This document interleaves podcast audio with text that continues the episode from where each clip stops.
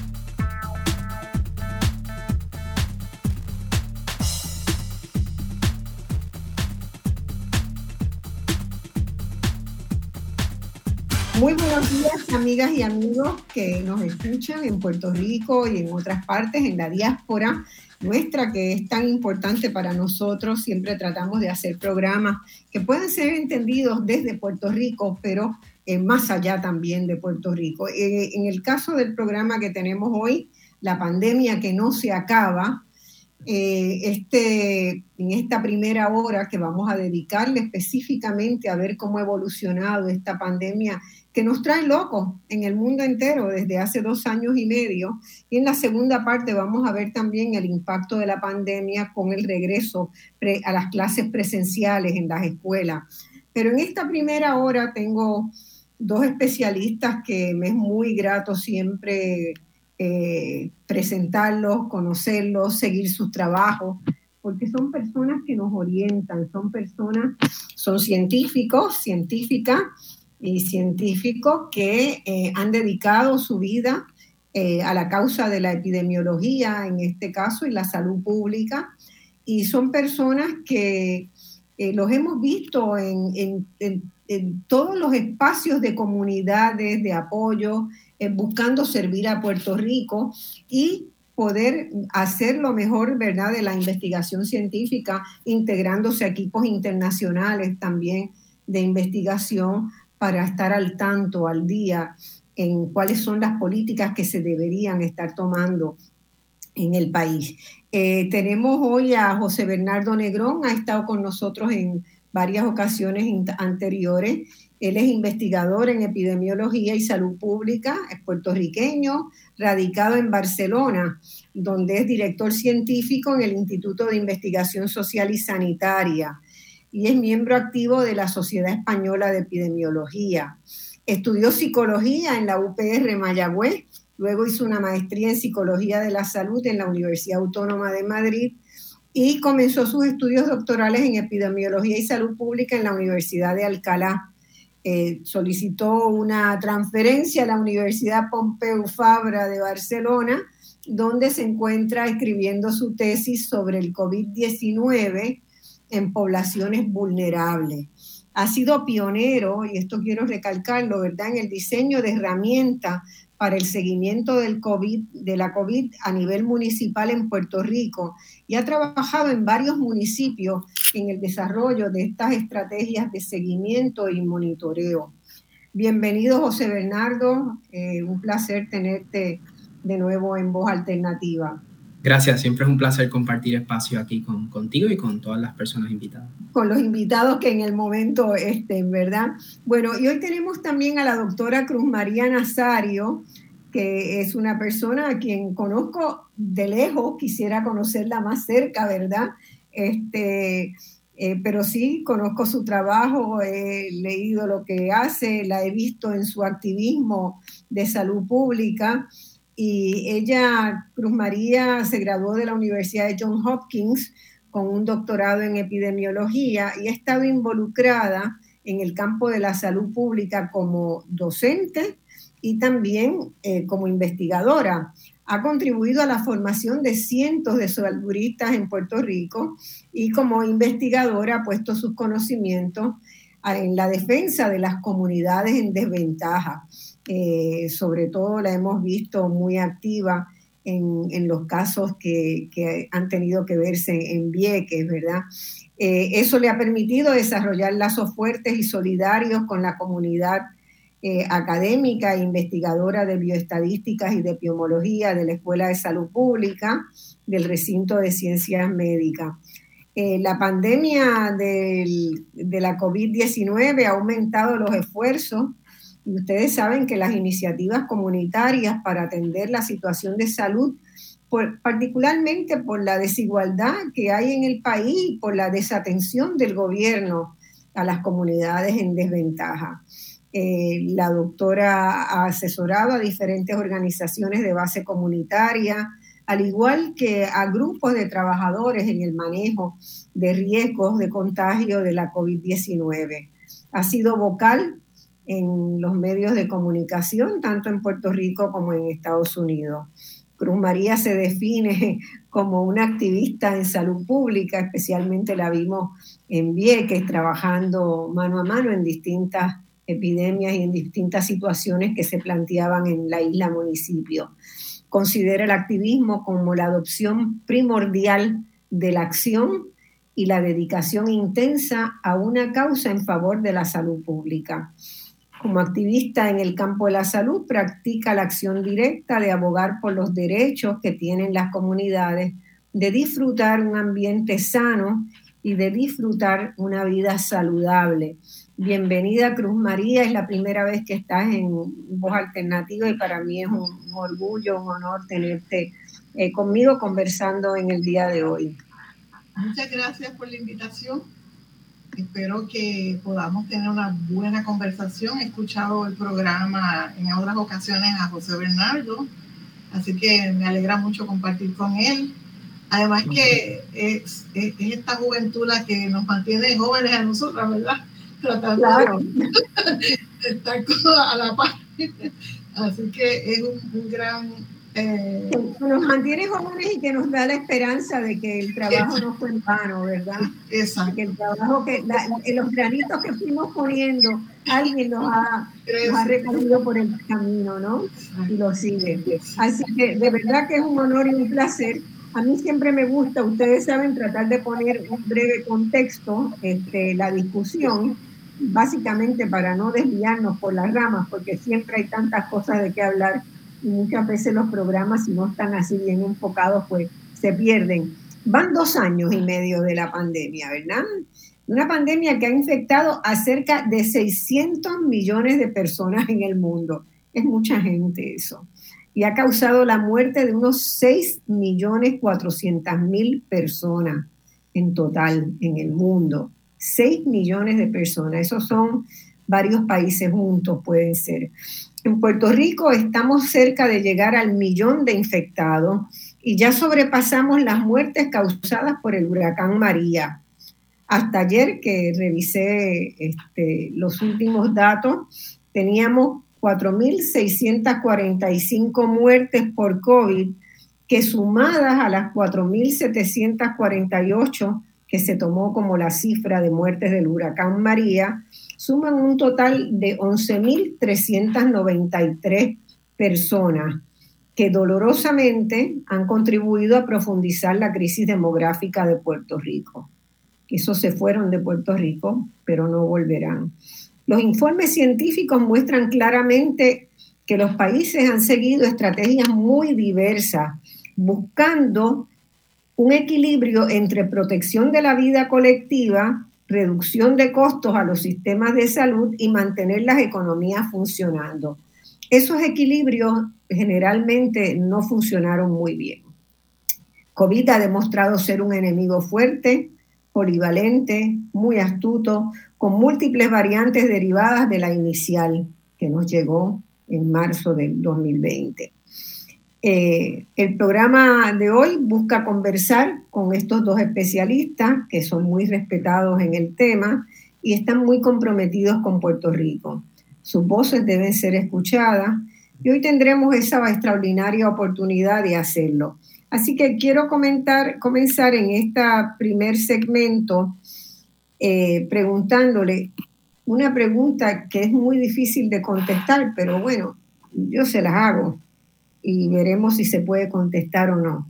¿Sabemos en qué momento de la pandemia estamos?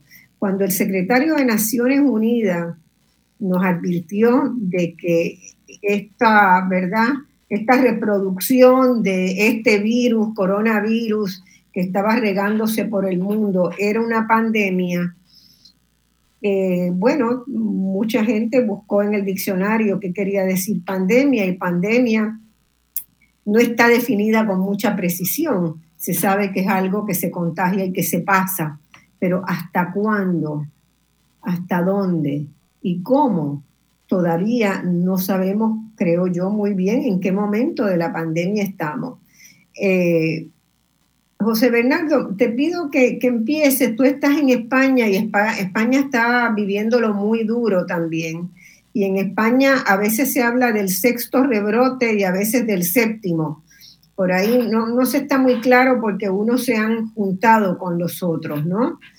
Eh, ¿En qué momento estamos ahora, ahora en España? Estamos en un momento de rebrote, ¿verdad?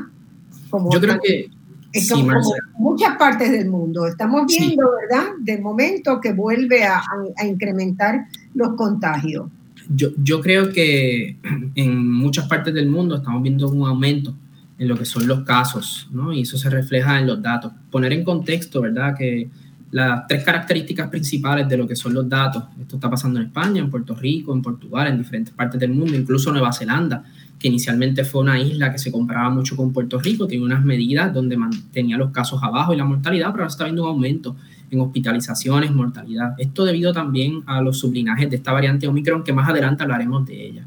Pero poniendo en contexto, cuando hablamos de datos, es bien importante saber que su función principal es servir a la función de la vigilancia y a la acción. Eso es primordial. Son imperfectos, pero no son inútiles. O sea, que eso es bien importante tenerlo en mente porque siempre hay muchas personas, ¿verdad?, criticando los datos, son imperfectos y, va, y en gran medida va a depender también del investigador que los recopila. Eh, esa imperfección. Y los datos reducen la incertidumbre, pero no la eliminan.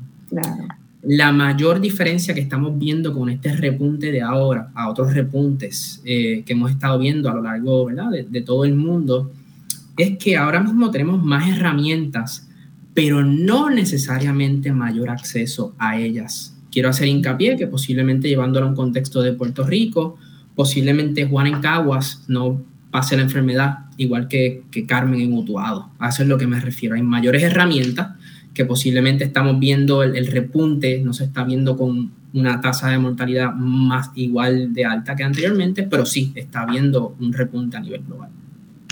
Sí, no hay tantas muertes, pero la infección, el contagio parece estar siendo muy rápido, ¿verdad? Eh, lo mismo que se observa en muchos países. La tasa de positividad de Puerto Rico está, se ha mantenido en 35 algo desde hace semanas, ¿no? Viene por ahí. Eso explicaba a la gente, quiere decir que de la gente, de los que se examinan, ¿verdad? de los que se les hacen pruebas, eh, alrededor de una tercera parte, un poquito más de una tercera parte, salen positivos. Y esa gente puede estar teniendo el COVID sin saberlo, puede estar iniciando el COVID, puede estar a mitad de cursarlo, no sabemos bien, pero cuando uno piensa que una tercera parte de la población que anda por ahí, que está por ahí, eh, está contagiada, no sabemos quién, ¿verdad? Pero una de cada tres personas pues, si lo ponemos así, yo creo que la gente entiende la, el peligro, ¿verdad? Y ese número, eh, eh, eh, el número real, que Cruz María me corrija, que ya, ya lleva muchos más años que yo en esto, el número real de personas con, con COVID es mucho mayor, porque hay, herramientas, hay herramientas ahora como las pruebas, las pruebas caseras, que muchas personas pues eh, las utilizan para la detección, que son muy útiles, más accesibles que a lo mejor ir a, a un laboratorio, a un evento de pruebas municipales, y en ocasiones estas personas, ¿verdad?, no registran estos datos en el bioportal, que es la base de datos que utiliza el Departamento de Salud para ¿verdad? la investigación de casos y rastro de contactos, pero yo creo que Cruz ahí puede también aportar un poco a, a todo esto. Cruz, ¿verdad? Entonces, ¿cuántas, ¿cuánto se está probando? ¿Cuántas, ¿Cuántos testeos se están haciendo en Puerto Rico para llegar a esa tasa de positividad? Porque no sé si se están haciendo muchos, pocos, en realidad se están haciendo menos de, los de, lo que se debería hacer. Porque, según nos dice José Bernardo, es muy cierto. Ahora mismo, cualquier persona que tenga más de 65 años y tenga Medicare, la farmacia le da gratis pruebas. Cada, cada semana puede ir y buscar una cajita. La gente puede comprarla si tiene acceso, ¿verdad? Económicamente, 25 o 20 dólares. Y estoy de acuerdo con, con que el problema grande que tenemos los epidemiólogos es que los datos en realidad no están reflejando la realidad que existe. Hay un grupo altísimo, ese 33%, yo creo que se puede multiplicar por dos y todavía estamos bajitos, de las personas que verdaderamente están positivas hay muchas personas que van a un laboratorio porque su trabajo se lo exige. Tienen que traerme un resultado PCR. Y por eso van al laboratorio. Pero aquel que no lo necesita para el laboratorio, para el trabajo, y que lo puede hacer en su casa, te va a hacer la prueba en la casa. Si, si da positivo y es responsable, pues se queda en la casa unos 5 o 7 días, dependiendo si tiene síntomas o no. Pero hay un número mucho mayor de casos corriendo por ahí. La transmisión comunitaria está altísima. De hecho, la último, el último dato de incidencia, que es lo que usamos para medir la transmisión comunitaria, en Puerto Rico es de 424 por 100 mil habitantes. Eso es 42 veces mayor que lo que se considera una meta de bajo eh, contagio comunitario, que debe ser 10 por cada 100 mil habitantes. Y estamos bajando estábamos bajando. El 15 de mayo tuvimos una tasa de incidencia de 1050 por 100 mil habitantes. Y ese fue lo que pensamos que puede ser el quinto pico. Sabré si es el sexto, porque me acuerdo que al principio de la pandemia se le, perdía, se le perdían los picos al secretario de salud en las conferencias buscando el pico a ver dónde estaba. Claro, porque eran menos casos, pero ahora es evidente que estamos en una ola que no tan solo es bien alta, sino que también se ha expandido un montón. Llevamos más de 97 días con tasas de sobre 300 eh, por 100 mil habitantes. Eso es, eso es una cosa increíblemente grande. Y si lo comparamos con, yo hice unos, unos cálculos muy, muy crudos, ¿no? Eh, a lo mejor José Bernardo tiene mayor información, pero yo hice unos cálculos usando los datos de poblacionales, que es mejor para comparar. Y, y solamente eh, Nueva Zelanda está más, más, alta que ningún otro país de los que podían interesarnos, pero yo creo que es por efecto de la Omicron, porque Nueva Zelanda entró último en esta pandemia. Ellos mantuvieron controlados sus puertos, sus aeropuertos, porque tienen la capacidad política de hacer eso, mientras que nosotros evidentemente no pudimos. Pero este, Puerto Rico está más alto que España en términos de una tasa de incidencia poblacional. Eh, o sea que me parece bien, bien importante que reconocer que Puerto Rico tiene un riesgo de transmisión comunitaria muy alto. Fíjate, yo estuve mirando en, las gráficas globales que están en la página, y todos pueden verlas en las páginas del, eh, de la Organización Mundial de la Salud, y Jamaica, por ejemplo, eh, no tiene un problema muy serio de COVID en esta etapa. No lo tiene. Y es una isla en el Caribe también, pero ha mantenido también un control de su entrada. No que no deje entrar a la gente, pero requiere para entrar, que la gente venga vacunada y que tenga una prueba de 24 horas antes, ¿no? Eh, yo no sé si en el caso de Puerto Rico era una oportunidad extraordinaria para que el gobierno de Puerto Rico se pusiera los pantalones grandes, largos y dijera, bueno, Puerto Rico no va a dejar entrar a la gente sin las pruebas, ¿verdad? Cualquiera se puede montar en un avión de Estados Unidos a Puerto Rico y, traer todo, todo. De hecho, ya la, la, la, la, viruela también ha entrado por ahí, entran por el aeropuerto. Entonces, nosotros tenemos, ¿verdad?, que como país preguntarnos si esa puerta va a seguir siendo abierta. Obviamente hay unas presiones económicas de la gente del sector de turismo, ¿verdad? Marcia, yo lo que creo es que, que esa medida eh, hubiese sido muy buena al inicio de la pandemia. Cuando se hablaba, ¿verdad?, de que no iba a llegar porque esto era un virus que estaba en China y toda esta narrativa que ya conocemos. Pero yo creo que mm, ahora mismo eh, lo que caracteriza esto no es este, nuestro, nuestro estado colonial, sino más bien es que ha habido una mala gobernanza en salud. Y me explico. Eh, hemos tenido una respuesta más parecida a lo que es una respuesta biomédica, eh, centrada en el individuo. Eso es muy, muy de medicina. y esto es contrario, ¿verdad?, al enfoque poblacional de lo que es la salud pública. Más allá de ser contrario, esto ha demostrado que es insuficiente e ineficiente. Eh, y está dejando ver eh, una escasa capacidad estratégica. Y esto, a, esto se suma esta mala gobernanza en salud eh, es inadecuado y ha mostrado, se ha visto en diferentes estudios que es un condicionante para una sociedad con menor salud y, y, bienestar y que limita tres cosas que son clave, que me las he anotado porque no quiero decirlas mal. limita que la sociedad se dote de políticas públicas efectivas, esa es la primera. La segunda, eh, limita que se disminuya la vulnerabilidad y las desigualdades sociales en salud. Y la última, limita la posibilidad de un sistema de salud sostenible, universal y de alta calidad. Sí, y esas son situaciones bien serias, ¿verdad? Hay otra cosa que a mí me empieza a preocupar bastante, que son los estudios que se están haciendo ahora de los efectos de largo plazo de COVID, ¿no? Que uno, yo creo que la, la mentalidad popular está diciendo en, en, Puerto Rico, en España, en todas partes, está diciendo, bueno, ahora esto es como un, como un virus de, de la gripe. Esto da y pasa, ¿verdad? Da y pasa, no vamos a morir de eso porque estamos vacunados y si no estamos vacunados estamos tomando las precauciones de vida, pero si nos da, eso tú sabes, no, no representa un riesgo grande. Sin embargo, cuando uno mira la proporción de gente, está, yo no soy epidemióloga, ¿verdad? Pero las estadísticas son mi pasión siempre como, como economista, ¿verdad?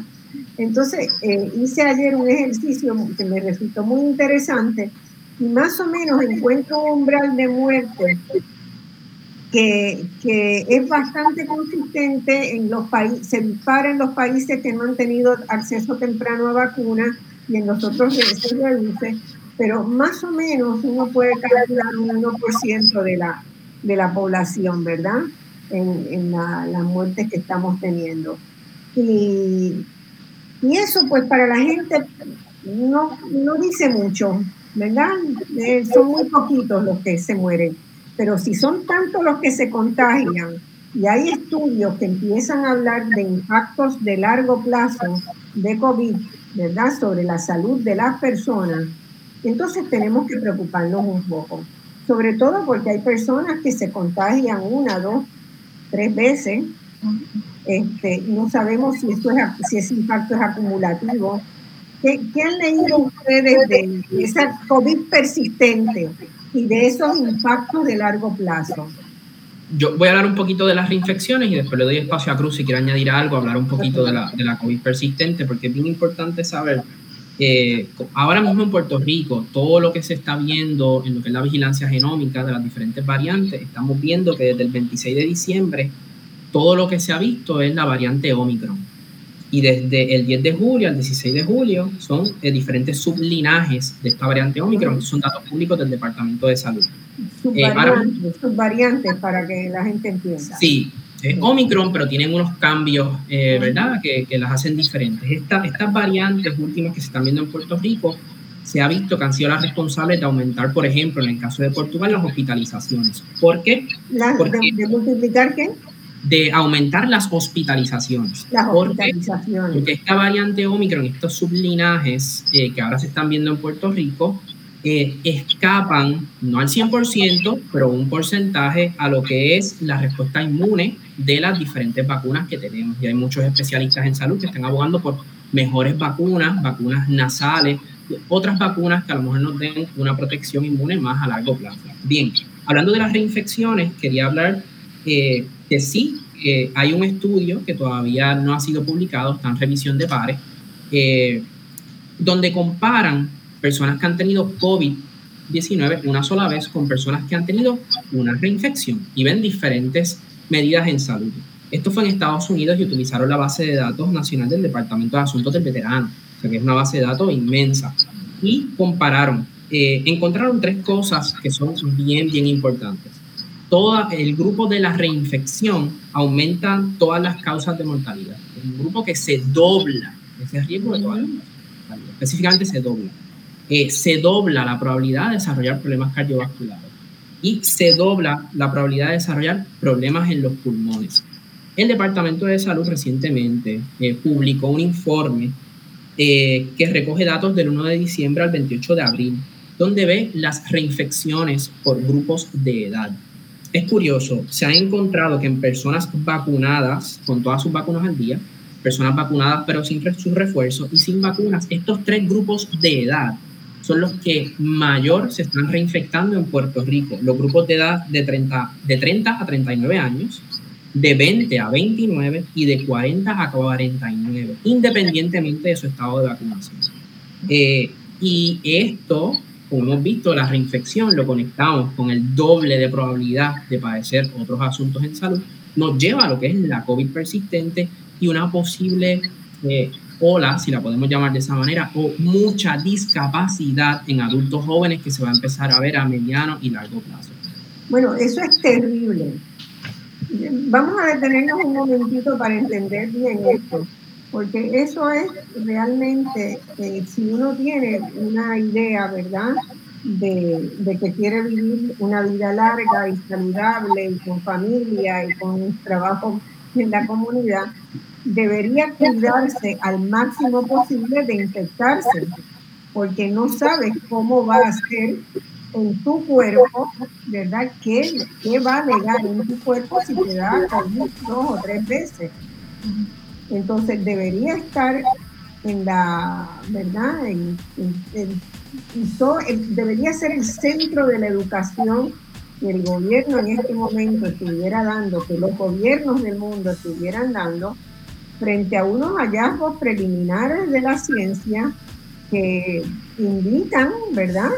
este, que puede haber eh, riesgos adicionales a lo largo de la vida para la gente. Entonces la gente tiene que internalizar el cuidarse, el volver a las medidas básicas de cuidado, ¿verdad? De lavarse las manos, de usar la mascarilla, de guardar la distancia.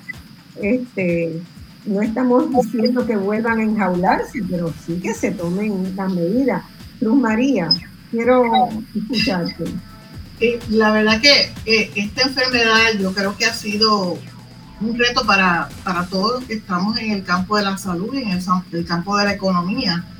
Y entonces es, es, bien importante reconocer el impacto a nivel económico de, de la COVID-19 porque no ha sido parejo.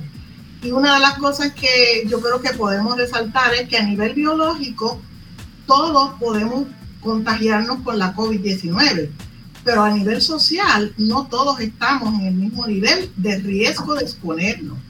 Y entonces, por ejemplo, eh, acceso a la vacuna. En Puerto Rico tenemos una tasa alta de vacunación, pero no todo el mundo tiene el mismo acceso.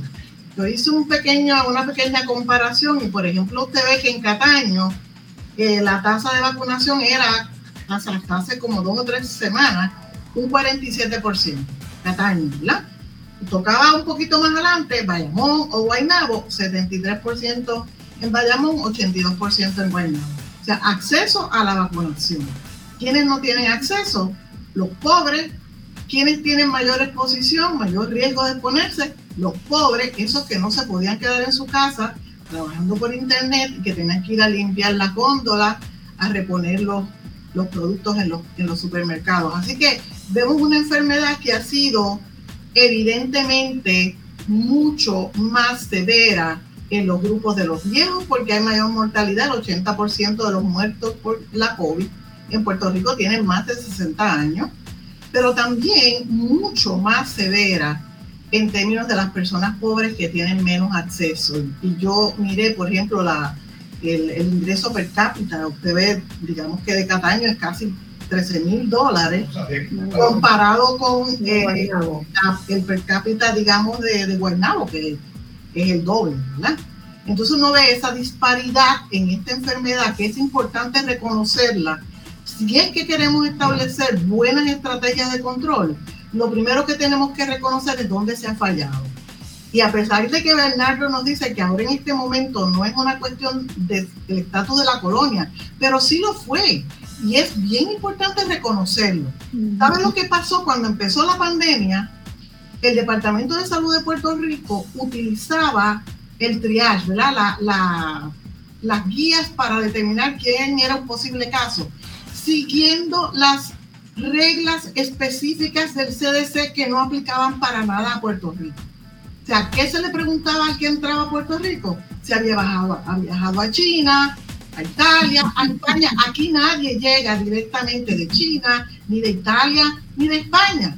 Los casos llegaron de Chicago, de Miami, de Los Ángeles, de Nueva York. De donde siguen llegando. De donde siguen llegando. Pero lo que quiero traer es, es el contexto este de cuando además de que somos una colonia, tenemos una mente colonizada y no podemos ver que las estrategias de salud pública tienen que ser locales. Para que funcione, usted tiene que desarrollar estrategias locales. Y en Puerto Rico vimos cómo la vacuna se distribuyó de muy mala forma. Eh, en vez de los viejos primeros, se vacunaron personas que ni tan siquiera tenían riesgo. Así que vimos unas estrategias que hicieron más vulnerables a los que ya de por sí somos vulnerables para esta enfermedad. Y hay otra cosa también, esos sectores de vulnerabilidad en Puerto Rico, cuando uno se pregunta qué acceso a información y de digna tienen, tienen mucho menos porque no tienen un hábito de buscar las páginas de internet donde les pueden dar información o de escuchar los programas que, que les pueden dar información. Acá hay un problema también, eh, porque seguramente nos van a decir, no, el acceso siempre estuvo, las vacunas estuvieron disponibles, pero la gente no, no iba a llegar a las vacunas si no sabían para qué, para qué servía y cuál era la importancia de vacunarse, ¿verdad? Total, Me gustaría añadir algo que dijo Cruz súper importante, que, que fue muy curioso, sucedió no hace tanto, y es que en Estados Unidos eh, no le gustaban las métricas que estaban utilizando y, las cambiaron. Eso pasó. Eh, ahora mismo se está debatiendo en Estados Unidos utilizando la transmisión comunitaria, que es la que sigue utilizando Puerto Rico, que es basada en la positividad y la incidencia, pero ellos desarrollaron otra medida que es la que están haciendo pública, eh, que son los niveles comunitarios por condado, que ven más bien el nivel de hospitalización y todo esto, y al haber más vacunas y todo esto, pues el mapa se ve verde, pero en realidad si vemos las, métricas originales, el mapa está rojo y aquí, y aquí cito, quiero citar a, Alberto Avilés, que, él dice, eh, si torturas a los números, suficiente, los números van a decir lo que tú quieras. Vamos a una pausa y volvemos de inmediato con voz alternativa.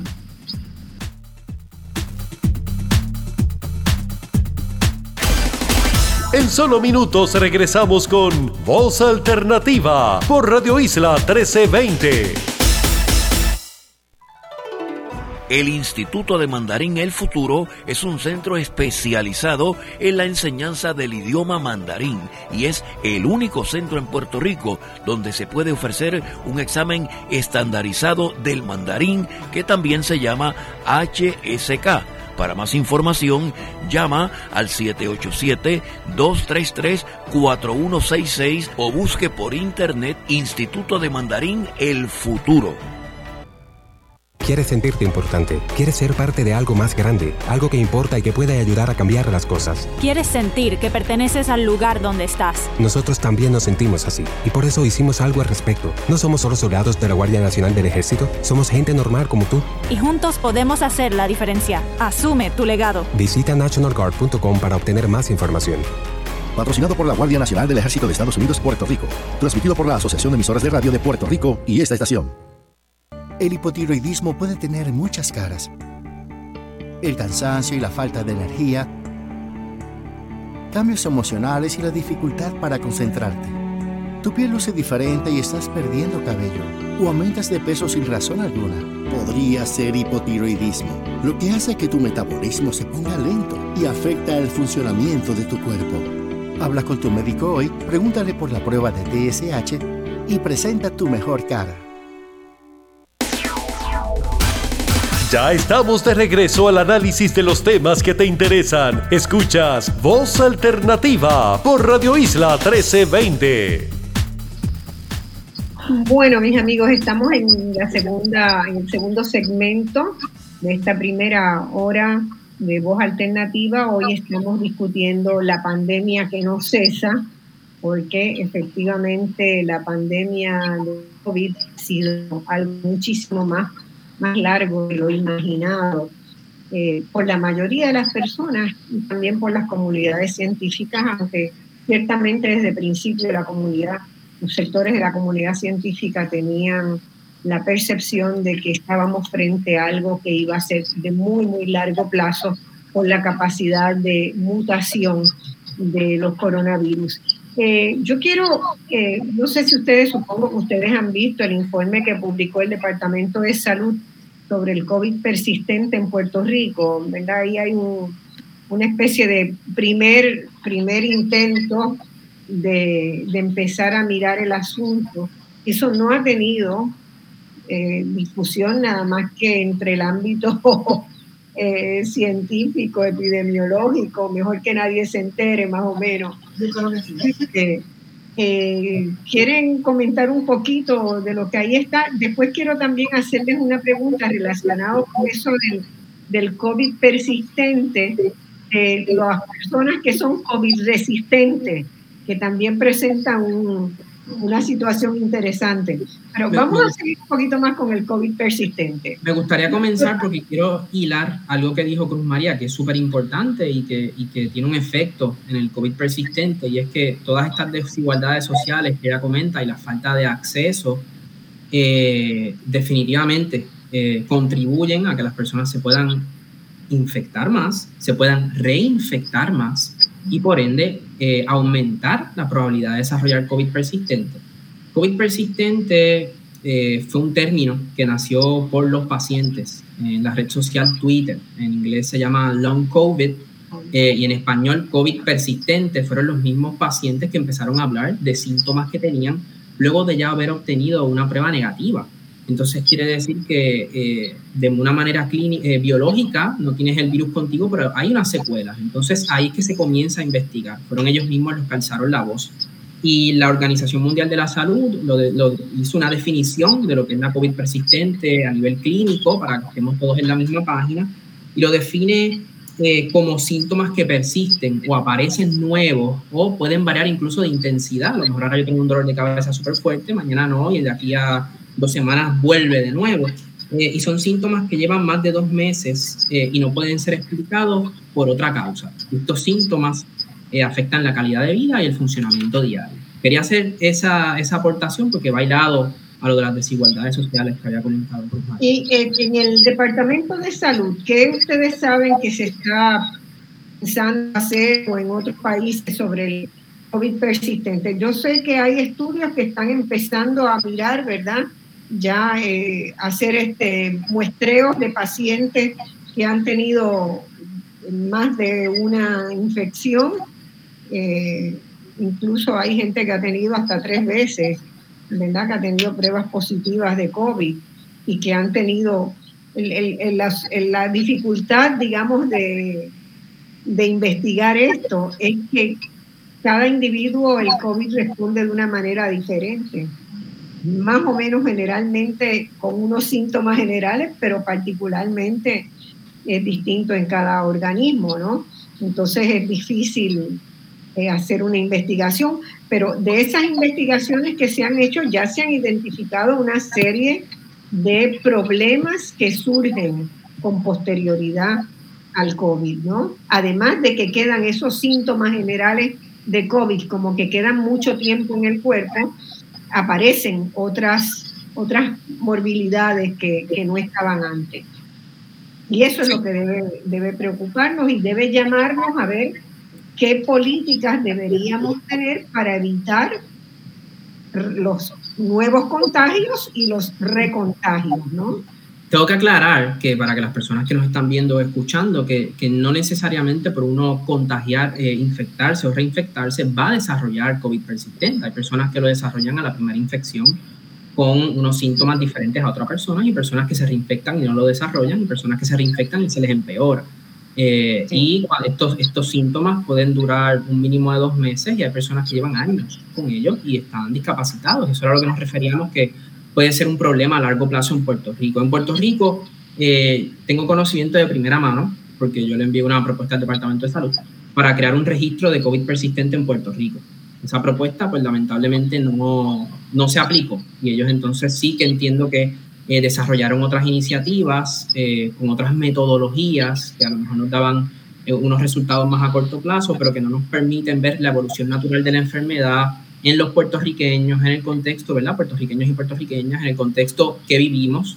Eh, y eh, se publicó hace poco un informe que no sé si Cruz María ha tenido la oportunidad de verlo, este, y le voy a dar la oportunidad que ya lo comente también, este, para que tú comentes, ¿verdad? ¿Qué te, ¿Qué te, pareció? Porque fue, se publicó el 23 de junio, o sea que tampoco lleva mucho tiempo fuera y tampoco se le ha dado mucha, no se ha visto en la palestra pública mucho de eso, o sea, se, se, ha puesto en la página, pero no, no se ha hablado yo, yo tengo unas críticas como maestra que soy y, eh, soy muy estricta, ¿verdad? Con, con la investigación. Yo eh, creo que tenemos que ser súper cuidadosos cuando, cuando se publican eh, investigaciones. Pero antes que entrar al, al COVID prolongado o persistente, quería hacer un comentario interesante. Creo que como a, como a maestra le gustan mucho las estadísticas, Hace un año se hacían 270, 270 eh, secuenciaciones genómicas de las muestras. Un año, poquitas, 270. Pero sabe que en el último informe del Departamento de Salud, y este es uno de los ejemplos que yo doy a los estudiantes, le digo, 33% de los que tomaron la nueva medicina se curaron. 33% no les pasó nada y, la, y el último paciente se murió eran tres. Pues en el último informe del Departamento de Salud, así es como se informa las secuencias y las, y las variantes que estamos observando. Tres muestras, ¿verdad? Y eso a mí me pareció muy impresionante porque, claro, las tres son Omicron, pero una era Omicron BA.4, la otra era BA.4.1 y la otra era BA.4.5. Entonces, si vamos a hablar de la secuela de la enfermedad de la COVID-19, las variantes aparentemente tienen secuelas diferentes. Y hemos visto cómo a principio de la pandemia los síntomas del que tenía la enfermedad eran muy diferentes a los síntomas de ahora con la, con la Omicron.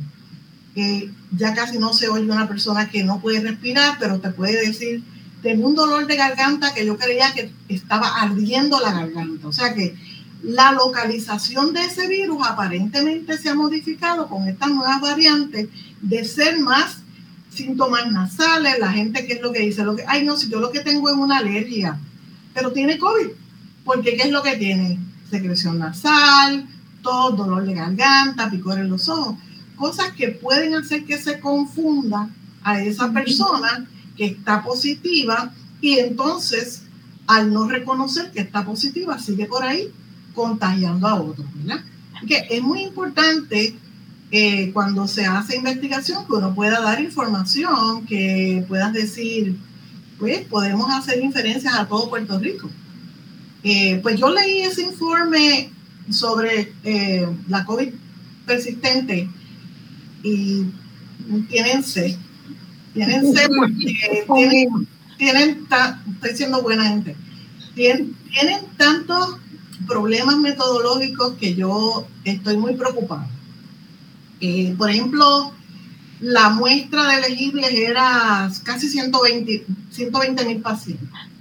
De eso se eliminaron un 33% por unas razones que yo me quedé muy preocupada porque ¿por qué hay que eliminar a alguien porque no se sepa la región donde vive?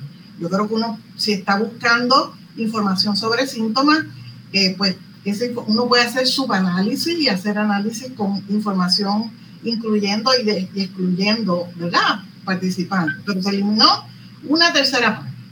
De esa tercera, de entonces las dos terceras partes, que fueron unos 80 mil participantes, dice que se hizo una selección aleatoria.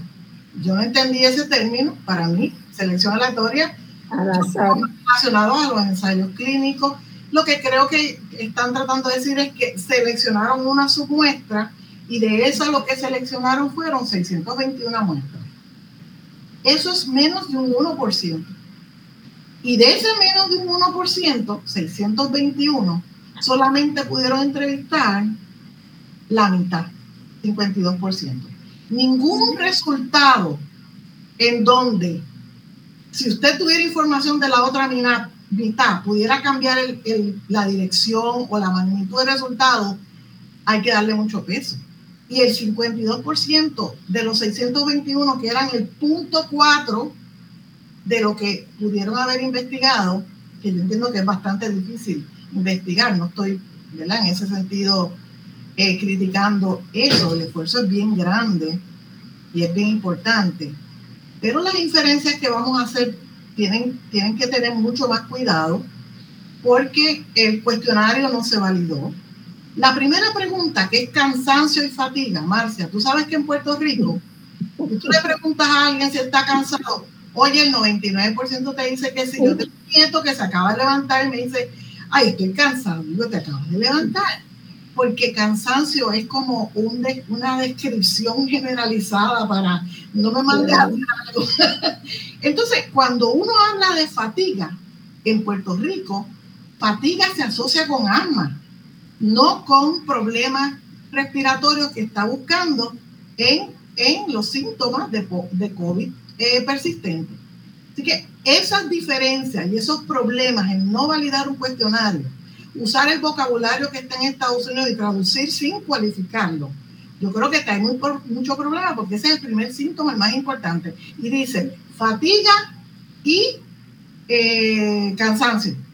No es lo mismo en Puerto Rico, no se pregunta de la misma forma y me parece que eso nos lleva entonces a preocuparnos el sesgo de información que puede ser eh, precipitado tanto por el que está siendo entrevistado, que no entienda la pregunta, como por el entrevistador, y yo estuve expuesta a un entrevistador que tuve que corregirle la entrevista, que me estaba haciendo eh, La, encuesta de seguimiento, porque el, el, el nietecito se contagió, pues yo me quedo muy preocupada de que por hacerlo rápido, por hacer el primer estudio, por publicar el primer estudio, en realidad tengamos algunos datos que, yo no creo que, que podemos hacer inferencia. Hay sesgo de selección, hay sesgo de información, hay problemas en la validación del instrumento y me preocupa, ¿verdad? Que al final eh, el, el, mismo informe lo reconoce, ¿verdad? Estos problemas que tuvieron. Pero entonces las recomendaciones son, esto es para desarrollar la política pública. Por favor, ¿cómo? Claro. Eh, o sea, sobre esa base tan, tan débil de investigación no puedes hacer una buena política pública. Y ese yo, yo, quería dejar a Cruz María que, que, hablara, porque como yo había enviado una propuesta de un registro, pues no quería, porque estoy sesgado y creo que tocó muchas de las notas que yo tenía eh, y yo creo que se resume fácilmente en una metodología que no está adecuada a contestar a lo mejor la pregunta de investigación que queremos investigar. Y, claro, eso es un efecto dominó. Si la metodología no es la correcta, pues posiblemente pues vamos a ver otros problemas como los ha descrito Cruz María, como de adaptación cultural, de las entrevistas, validación y todo esto que hemos estado viendo. Incluso el, uso del lenguaje es muy importante cuando uno hace una entrevista, ¿verdad? Si usted, cuando usted le pregunta a una persona en Puerto Rico si está cansada, está cansada por mil otras cosas, está cansada de la fila que está, o sea, no, es, no está referido necesariamente al cuerpo, sino a cómo es la vida, ¿no? A la política. De la política, de los politiqueros, de, la corrupción. Entonces, eh, todo el mundo te va a contestar que está cansado, obviamente.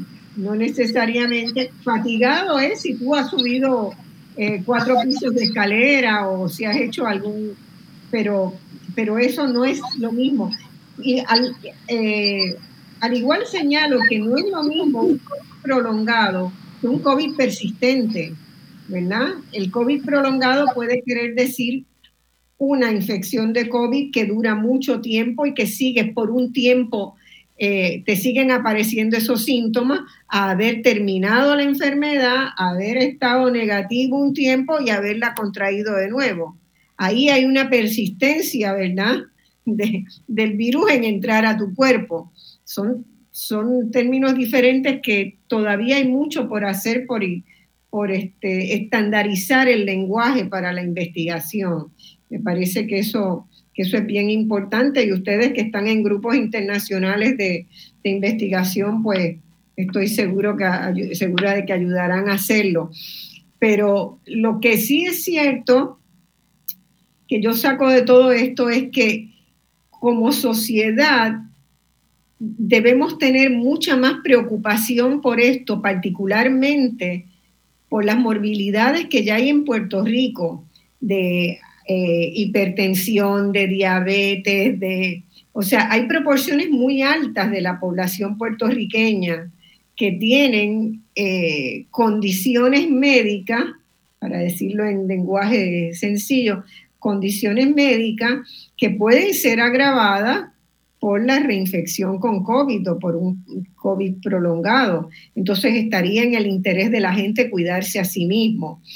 Eh, y, respecto a esto, quería traer y preguntarle si ustedes han seguido el caso de Suecia, que a mí me pareció de inicio muy interesante porque Suecia, el gobierno sueco declaró que iba a dejar que la inmunidad de rebaño prevaleciera las investigaciones que se han hecho, Suecia tuvo, un, tuvo muertes, tuvo muchos contagios, eh, no en niveles exagerados, pero, pero sí los tuvo.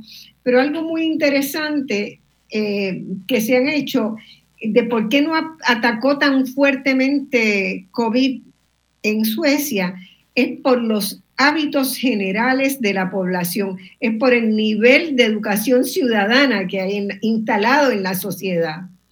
Entonces, fue una sociedad que se podía cuidar a sí misma, ¿verdad? Que tenía las precauciones.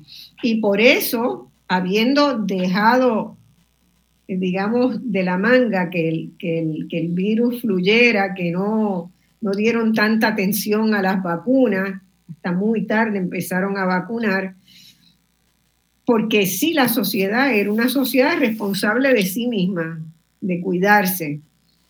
Pero ese no es el caso en la mayor parte de los países y sobre todo en un contexto social. hay grandes desigualdades, ¿no? En un contexto social que es bien diferente, a, por ejemplo, a Puerto Rico. Eh, y, y, lo que tú dices, Marcia, es súper real y, y, es que hay que hacer hincapié que realmente el COVID-19 no es realmente una crisis sanitaria, no es una crisis de salud, es realmente una crisis social. Es una crisis social. Lo hemos visto y por eso seguimos todavía, eh, ¿verdad?, en, medio de esta pandemia. Y importante hacer hincapié que la desigualdad es una decisión política. Y, eso hay que decirlo. Eh, muchas veces la desigualdad es una decisión política y en Puerto Rico hemos visto que los legisladores, eh, al menos, ¿verdad?, lo que yo he visto, no han estado a la par eh, de la emergencia que hemos estado viviendo. Bueno, y en medio de todo eso tenemos los tres conciertos de Bad Bunny eh, en el fin de semana, ¿verdad? en los pasados días. Hola, este, bienvenido. Eh, tenemos acá el invitado de la segunda sesión, así que muy bien, ya nos espera un ratito en lo que terminamos. Este, el educador Edwin Morales, que va a estar hablando con nosotros de todo, cómo esto impacta también, ¿verdad? Y cuál debe ser el papel de las escuelas en esta coyuntura. Eh, eh, a mí me, les digo, me llama poderosamente la atención que mientras esto está sucediendo en la realidad cotidiana de la gente, ¿verdad? Eh, también se juntan más de 100.000 personas en cada concierto y la cartelera teatral que obviamente la comunidad de teatro estaba ávida de poder volver a la, a la cierta normalidad y todo eso, pero uno dice, yo lo que he visto es que en las producciones teatrales están usando el requerimiento de, de, las vacunas, ¿verdad? Por lo menos de estar vacunado para entrar. No estaban requiriendo los de, los de un hisopado para, para ver si estaba, si, estaba activo el virus, pero ¿cuál debería ser en este momento? Eh, la comunicación hacia la gente en el país. ¿Estamos en un momento para que eso se haga?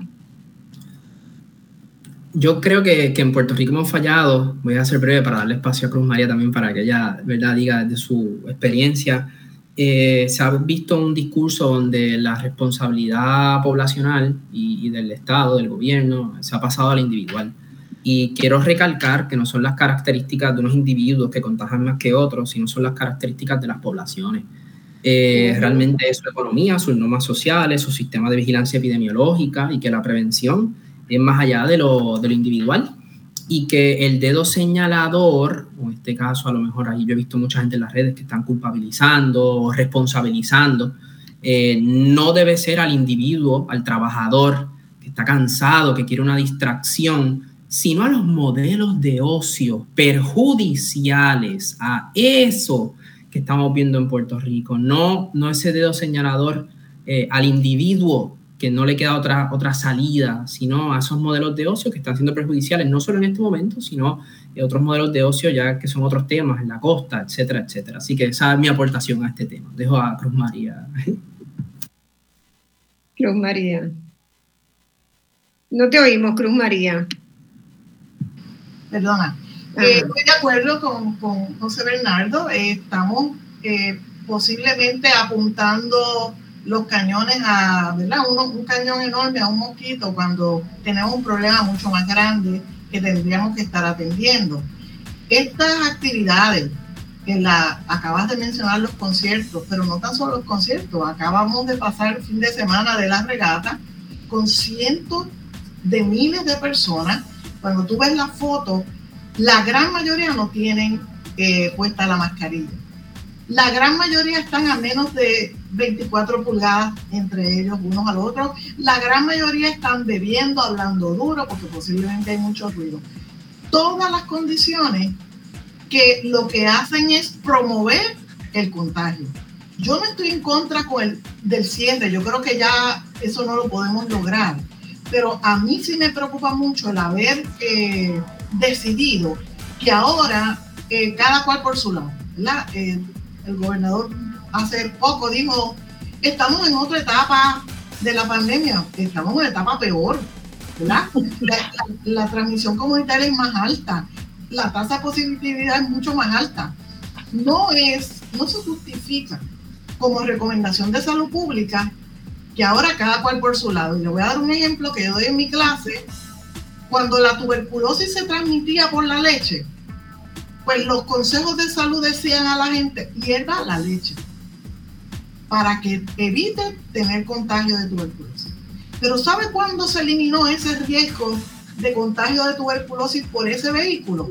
Cuando se empezó a pasteurizar la leche a nivel de la industria. Entonces el producto que teníamos era un producto libre del contagio y no dependía de que cada uno hirviera la leche.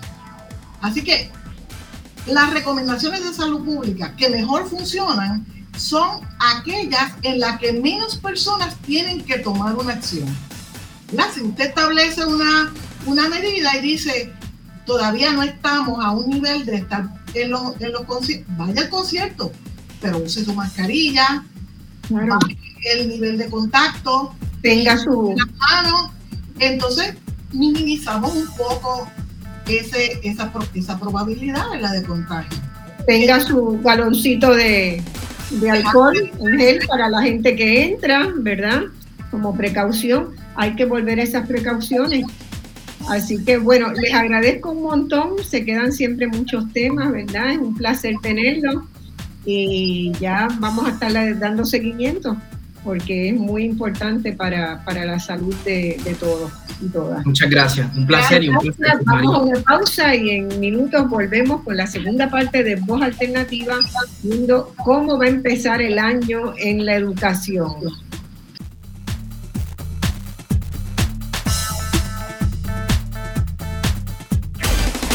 En solo minutos regresamos con Voz Alternativa por Radio Isla 1320.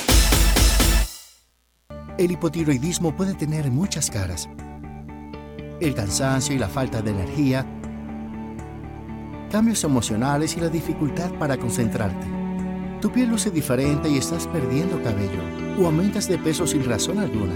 Podría ser hipotiroidismo, lo que hace que tu metabolismo se ponga lento y afecta el funcionamiento de tu cuerpo. Habla con tu médico hoy, pregúntale por la prueba de TSH y presenta tu mejor cara.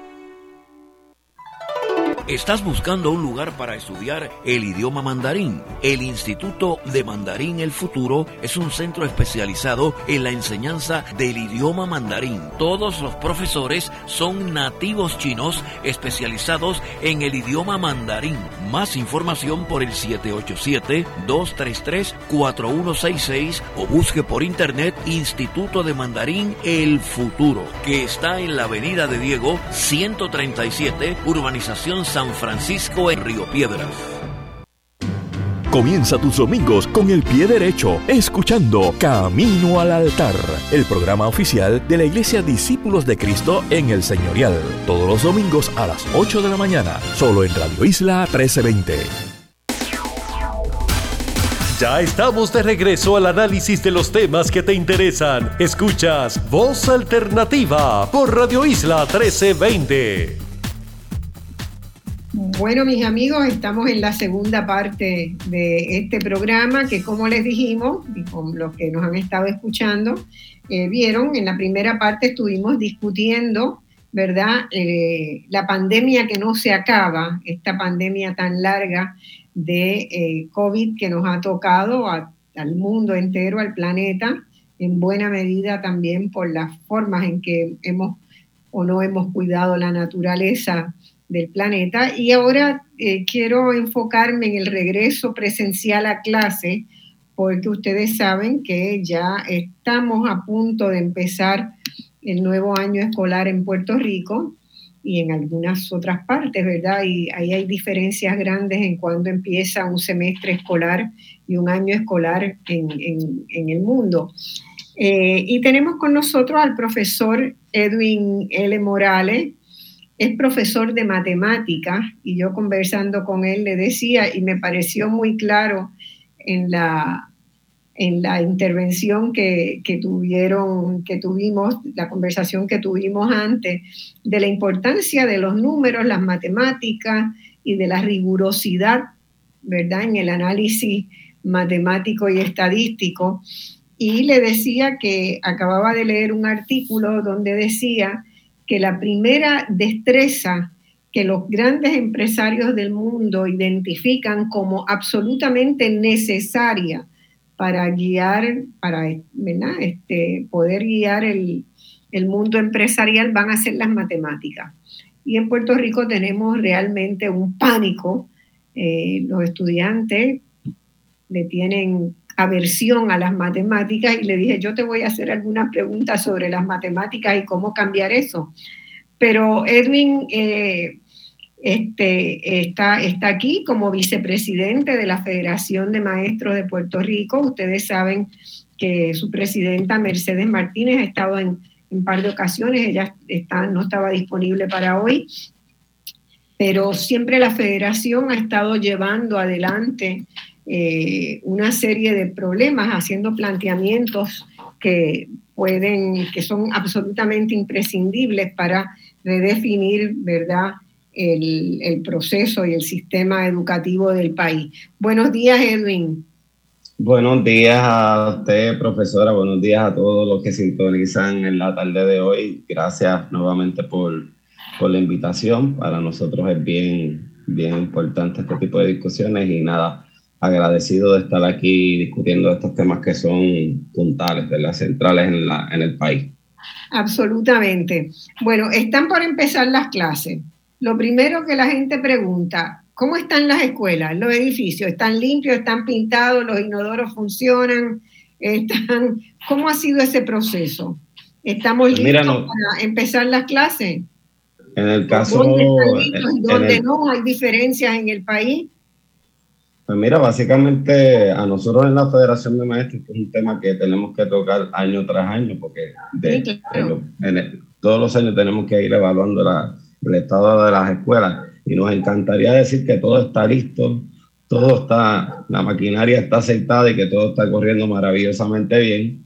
Eh, no obstante, sabemos las dificultades que se dan en, nuestros planteles, este, producto de, de, múltiples situaciones, entre ellas la burocracia este, del gobierno y la falta de acción para, para atender asuntos que, que, deben ser, o sea, que esto sucede año tras año y debe ser ya parte de una rutina que no genere mayores controversias. Eh, pero entendemos que el departamento en cuanto a infraestructura, eh, todavía el proceso de reconstrucción de escuelas que se ha anunciado con bombos y platillos no ha iniciado. Entendemos que ya hay maestros que están comenzando a ir a los planteles, pero, entendemos que es muy pronto. No había millones de dólares federales para hacer eso desde Hay 3 mil millones, 3 mil millones este, asignados para el, proceso de, para el proceso de reconstrucción de escuelas, pero el proceso ha sido lento. De hecho, a nosotros se nos indicó eh, hace año, un año, el año escolar pasado, ¿verdad? El, año escolar anterior, de que ese proceso iba a iniciar el año pasado, pero se detuvo. Eh, y entendemos que a pesar de que ha habido unos avances en ciertas áreas, es muy probable que nos encontremos con los mismos problemas de siempre en el próximo inicio escolar, donde hay escuelas que no han sido pintadas, este, este, eh, materiales que están eh, en el patio de la escuela, grama sin cortar, los problemas de siempre. Eh, no, a pesar de que conocemos y que pudiéramos tomar acciones con mucha antelación para evitar que surjan este tipo de situaciones nuevamente. Así que nosotros, pues. ¿Qué ah. pasa? Es que la gente ya se acostumbró a que, a que, pues, que eso es así, eso es parte del Sochi Life en Puerto Rico. Pues mira, este, nosotros jamás, este, nosotros tenemos un deber fiduciario. con, la, con 3 mil millones, ¿se pueden arreglar las escuelas en el país? Con 3 mil millones se pasa muchísimo, muchísimo en el país. para proveerle escuelas de calidad a nuestras estudiantes, a nuestros estudiantes. Y, y, ciertamente aquí el problema en el país no es la falta de recursos, no es la falta de recursos, es el manejo, los asuntos de gobernanza y nosotros pues tenemos el deber fiduciario eh, como, como entidad que no solamente defiende el magisterio, sino que defiende también la educación pública de, de no permitir que se normalice la mediocridad, la corrupción y la burocracia en nuestras escuelas. Eh, han habido pasos positivos porque no podemos negar, ¿verdad? Este, no podemos negar, disculpe, eh, que en ciertas áreas han habido avances. tenemos una comunicación con, el actual secretario de educación efectiva sobre ciertos temas, pero hay unos problemas que son, eh, que están insertados en la agencia, que van más allá del secretario, sino que responde a un modelo educativo que no, que no funciona y que, que merece ser transformado, necesita ser transformado para que las escuelas respondan a las necesidades de las comunidades escolares. Eh, ¿Cuáles son esos, digamos, si tú tuvieras que si te dijeran que mañana vas a ser el secretario de Educación, eh, ¿en qué dirección buscarías enmendar o cambiar ese modelo educativo que parece estar en la base, a pesar de que se hayan hecho, se hayan intentado hacer reformas tras reforma, porque cada secretario que llega viene con su libretita de que va a hacer una reforma o su anuncio, y después queda, queda lo mismo. Mira, para nosotros, para la Federación de Maestros, uno de nuestros principales objetivos y reclamos este, en cuanto a lo que debe ser este sistema educativo en, el país, que debe responder a las necesidades de las comunidades, donde se deben democratizar los procesos de toma de decisiones en cada comunidad sobre en materia curricular, en materia de organización escolar, en materia presupuestaria, y que ese proceso de democratización donde las escuelas y las comunidades participen eh, sin los dictámenes, sin tener que imponernos, por ejemplo, cierres de escuelas impuestos por la Junta de Control Fiscal, eh, la eliminación de plazas y recortes de equipos este, en, materias que son importantes para el desarrollo de la vida social. Eh, buscar otros mecanismos donde le entreguemos ese poder a las comunidades y que las comunidades puedan organizarse y organizarse para proveer las necesidades que tienen nuestros estudiantes de acuerdo a su realidad, porque cada escuela en Puerto Rico somos pequeños, pero cada eh, eh, sí, hay que entregarle, ¿verdad? Yo, yo coincido con hay que entregarle el poder, pero hay que entregarle los recursos también. Claro, eso, eso es parte, eso es parte definitivamente de, de, lo que estamos hablando, que, que ese recurso llega a la escuela. A nosotros se nos vendió este, la pasada reforma educativa que, que, impusieron la, la, hoy convicta Julia Keller y la administración Rosello, eh, que ellos aspiraban a que el 70% del presupuesto fuera ah, directamente a las escuelas. Eso fue el eslogan de, de, esa campaña, que era una, una demagogia, ¿verdad? Eh, para impulsar esa reforma de que lo que imponía era el modelo privatizador, el modelo de los bares educativos y, la reforma corporativa. Nos vendieron eso y resulta que seguimos teniendo los mismos problemas. No llegan los recursos a la escuela, no llegan los fondos, todo eso resultó ser una mentira y todavía al sol de hoy muchas escuelas adolecen de los mismos problemas que llevamos enfrentando por, eh, por años. Sí, y la escuela pública de Puerto Rico fue una escuela buena, excelente. En, Yo soy producto, nosotros, muchos de nosotros somos producto de la escuela pública, en este, todos los niveles. Este, la, la, gente que llegaba a la universidad a estudiar venía de la escuela pública mayormente.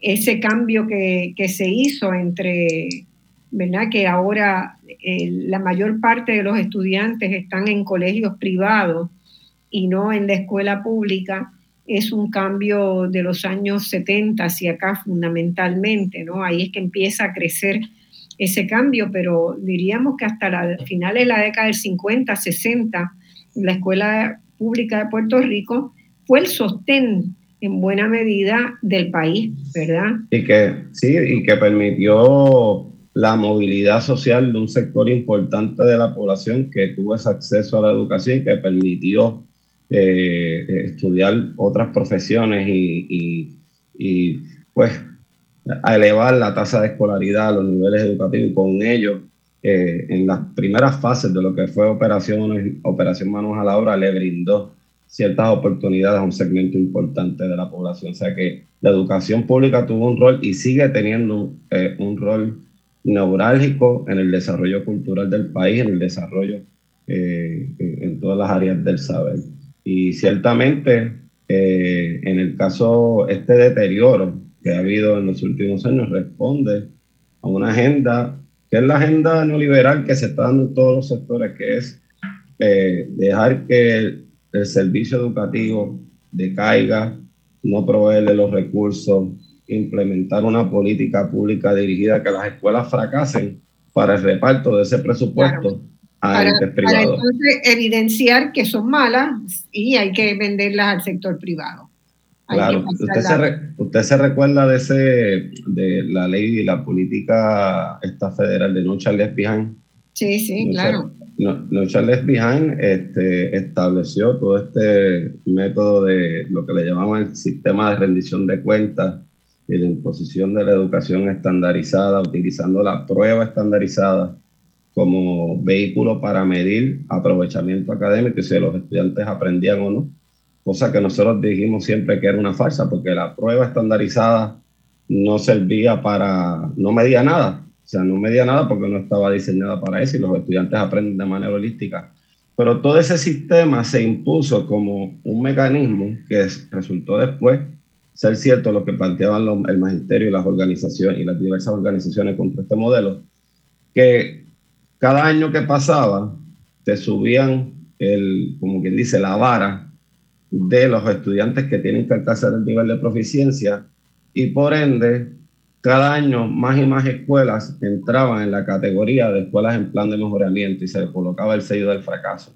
Pero había un error en la política pública que lo que buscaba era que más estudiantes entraran a, esa, ese estado de escuelas en plan de mejoramiento para justificar la intervención de todas estas empresas que daban tutorías, que hubo intervenciones del gobierno federal arrestando por casos de corrupción contra este tipo de empresas y todo un mecanismo de lucro, de saqueo que deterioró la educación del país lejos de fortalecer. Nosotros tenemos que ver la historia del Departamento de Educación a la luz de lo que pasó también en, en la política puertorriqueña, ¿verdad?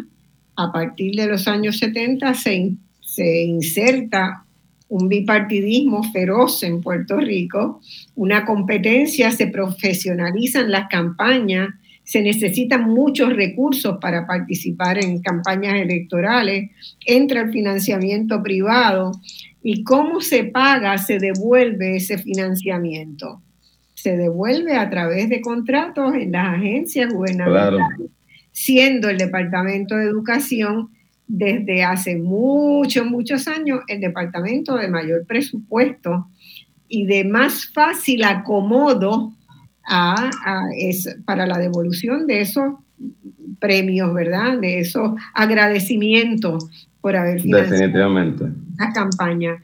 Entonces, este, yo no dudo que hubo excelentes empresas este, de tutoría, pero probablemente fueron las menos. Las más fueron premios políticos. Yo no dudo que eh, en comedores escolares pues haya habido excelentes empresas que hagan la comida, pero la mayoría pueden haber sido premios políticos. En ese, en ese caso que le estaba mencionando, yo, yo no recuerdo una sola compañía que haya sacado una sola escuela del plan de mejoramiento. Eso fue ni una. Un robo de cara, porque es que el, el, eso, era, eso es la industria del fracaso educativo, porque es una industria para que las escuelas fracasen para justificar la entrega de fondos al sector. O sea que eh, hay un error en el diseño, de, hay un error por diseño. de la política pública y es, y es, deshonesto intelectualmente, deshonesto contra nuestras comunidades, deshonesto contra el magisterio y, y ciertamente todavía hoy, al sol de hoy, que es de lo que estamos hablando, permea los principios de esa política pública que nos intenta imponer lo que es la dictadura fabril en las escuelas, tanto a nivel curricular como a nivel presupuestario. Y eso hay que cambiarlo. Este, e, eso sin duda. Eh, te pregunto, vamos a volver entonces.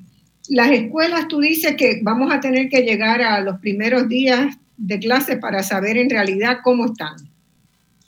Bueno, ¿El Departamento de Educación les ha entregado algún inventario de condición de las escuelas? ¿Eso está disponible en algún sitio? Yo lo busqué en, la internet y en, el de, en la página del departamento y no lo encontré. No, nosotros no tenemos esa. Que digan, esta escuela está ya lista totalmente. Y vamos no, esa información, esa información nosotros pues no la tenemos por más que se la solicitamos al departamento. Ciertamente hay comunicación, pero esa información no la tenemos al presente. Nosotros por lo general, lo que el departamento pues obviamente tiene que decir que está listo, siempre dicen que están listos y nosotros cuando vamos a los planteles que nuestras compañeras, nuestros compañeros hacemos inventario de la situación en las escuelas para reportar eso. La práctica es que por lo general eh, siempre hay asuntos que están sin atender en el Departamento de Educación. En el caso de nombre... Ah. Voy a la otra, otra pregunta, siguiendo el programa anterior, ¿verdad?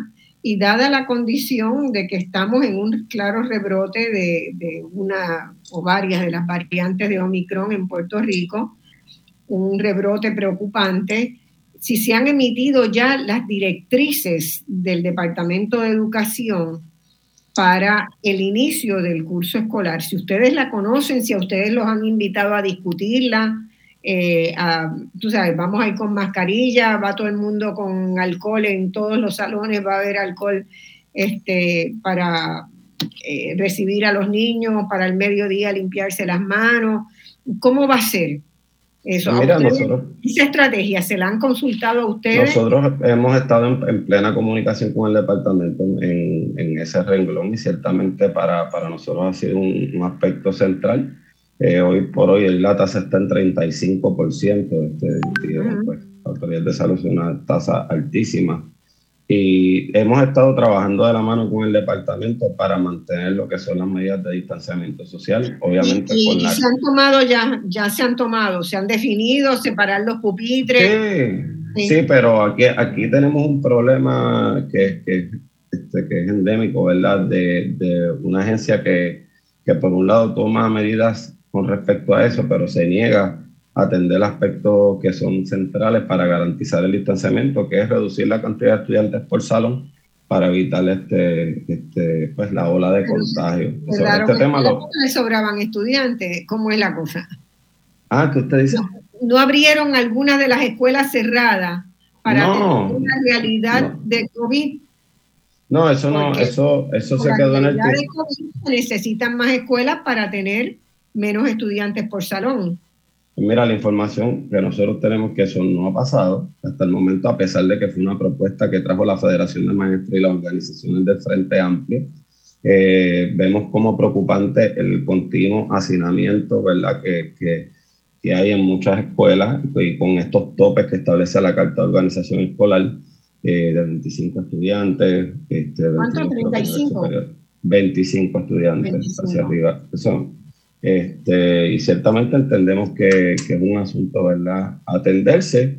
Eh, por lo demás, este, el magisterio ha sido muy responsable en todo lo que tiene que ver con medidas de, de mantener el uso de mascarilla dentro de las escuelas, eh, de trabajar con el asunto de fomentar eh, en la medida de lo posible el que las personas se vacunen contra este, el COVID-19, obviamente respetando también aquellas personas que optan por, por no hacerlo por diversas razones, pero este, es importante pues que, que, veamos esto como un asunto colectivo y, que sigamos tomando las medidas para que las escuelas no hayan, no y que la vacunación sea, ¿verdad? Que antes de empezar el, el ciclo escolar haya posibilidad de tener eh, centros de vacunación en cada municipio, ¿verdad?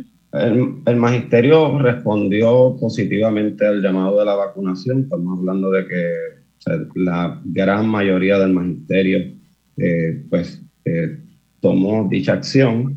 Eh, en el caso de los estudiantes, pues el proceso ha sido más lento, pero entendemos, ¿verdad?, que si fortalecemos esa campaña educativa sobre la importancia de la inoculación, este, podemos seguir sumando este, personas, ¿verdad?, estudiantes y miembros de la comunidad para ver cómo derrotamos esto. Pero la vida tiene que continuar el COVID está ahí, el COVID no se va a ir, pero hay que tomar medidas, pero no nos puede paralizar como pueblo. No, claro, obviamente, pero tenemos que proteger a, los niños también, asegurarnos que maestros y niños tengan, tomen las precauciones, que hablen de eso en el hacia los padres y hacia las comunidades, mucho, en muchos casos mejor que los adultos, ¿verdad? Si, si entienden el proceso y la mecánica, pues pueden ser excelentes conductores. Eh, la otra, la otra pregunta que te hago, eh, ¿están reclutados ya todos los maestros y maestras como a, través de ese, de ese plan que dijo el gobierno que iba a seguir de eh, hacer que volvieran los que se han retirado, los que han los que habían salido del sistema?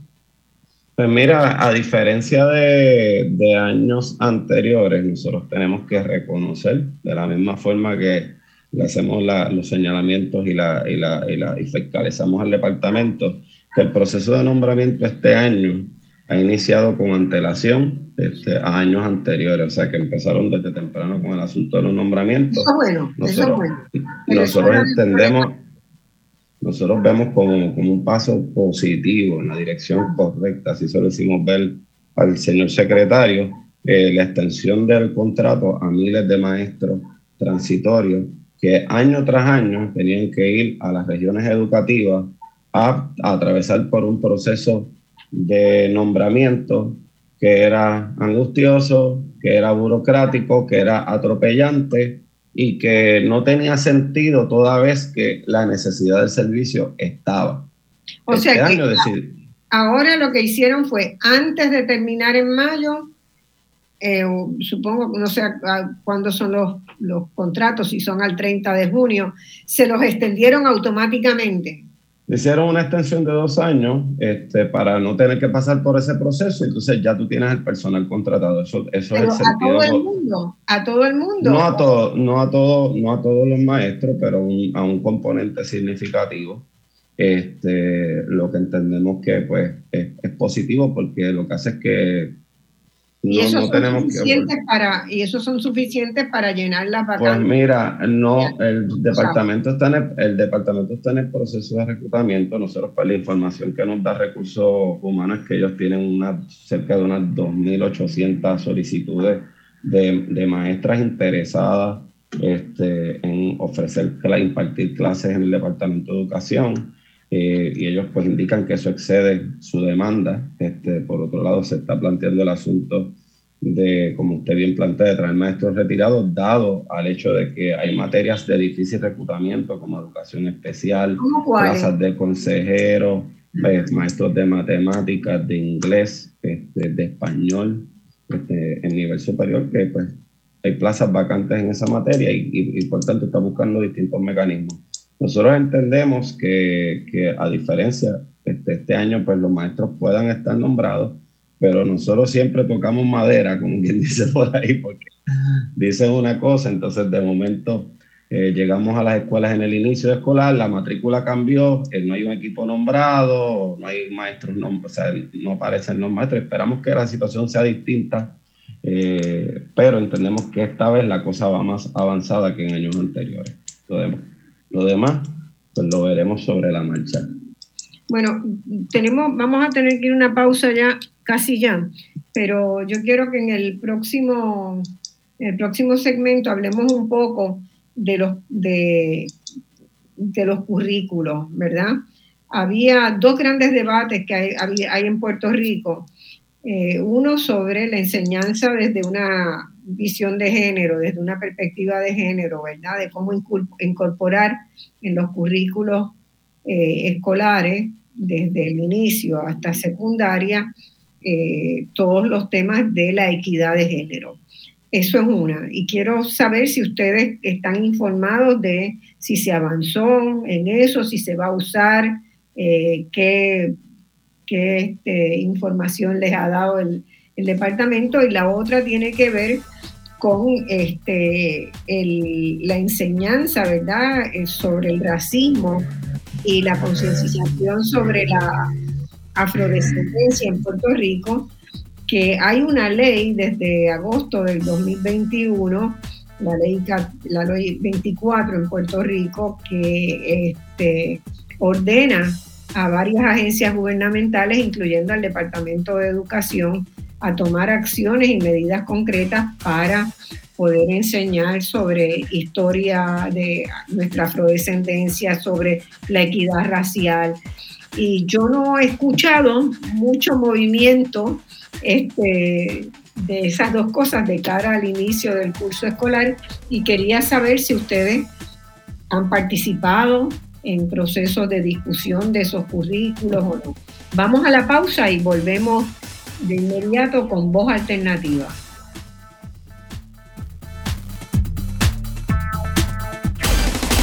En solo minutos regresamos con Voz Alternativa por Radio Isla 1320.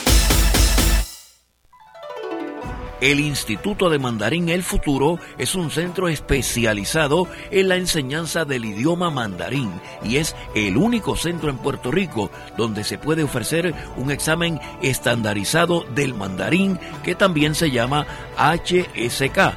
Para más información, llama al 787-233-4166 o busque por internet Instituto de Mandarín El Futuro.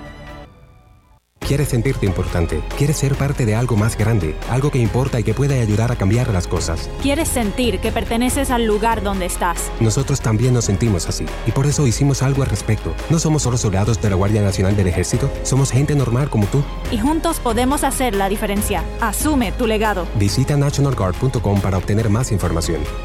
Patrocinado por la Guardia Nacional del Ejército de Estados Unidos, Puerto Rico. Transmitido por la Asociación de Emisoras de Radio de Puerto Rico y esta estación. El hipotiroidismo puede tener muchas caras. El cansancio y la falta de energía, cambios emocionales y la dificultad para concentrarte. Tu piel luce diferente y estás perdiendo cabello o aumentas de peso sin razón alguna. Podría ser hipotiroidismo, lo que hace que tu metabolismo se ponga lento y afecta el funcionamiento de tu cuerpo. Habla con tu médico hoy, pregúntale por la prueba de TSH y presenta tu mejor cara. Ya estamos de regreso al análisis de los temas que te interesan. Escuchas Voz Alternativa por Radio Isla 1320. Bueno, mis amigos, estamos eh, de vuelta. Estamos aquí con el profesor Edwin L. Morales, que es vicepresidente de la Federación de Maestros de Puerto Rico, en una actualización de qué podemos esperar para el inicio de clase. Este, de paso, ¿cuándo van a comenzar formalmente las clases? Pues mira, las clases están programadas para iniciar, en el caso de los maestros, el 12 de agosto. Este, ese día está contemplado para, para, el inicio de los maestros, para comenzar con el proceso de ambientación y de, y de reuniones de, de, inicio de curso. Y los estudiantes están programados para iniciar el 17 de agosto, o sea que una, una semana después. Este es un año que comienza distinto a otras ocasiones un poco más tarde. Más tarde, sí, Este, una semana, una semana o un poco más más tarde. ¿Y eso Sí, por qué la-? Pues mira, este, nosotros terminamos el año escolar en el, el 10 de junio, con una extensión, este de, una extensión del semestre por asuntos relacionados al COVID y, y etcétera, y extendieron este, esa fecha este, para, parece que obviamente el tiempo más relacionado al asunto de la, del agotamiento de la licencia de vacaciones, etcétera, pero este, el- yo creo que hace tiempo, no hace años, no, no empezábamos tan, tan metidos en agosto. Así que esa es la fecha que se está programando. tarde en agosto.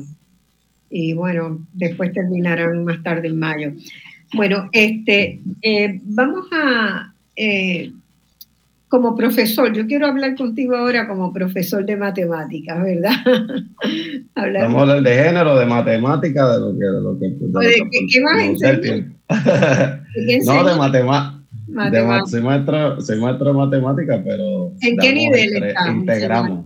¿En qué nivel? Nivel superior.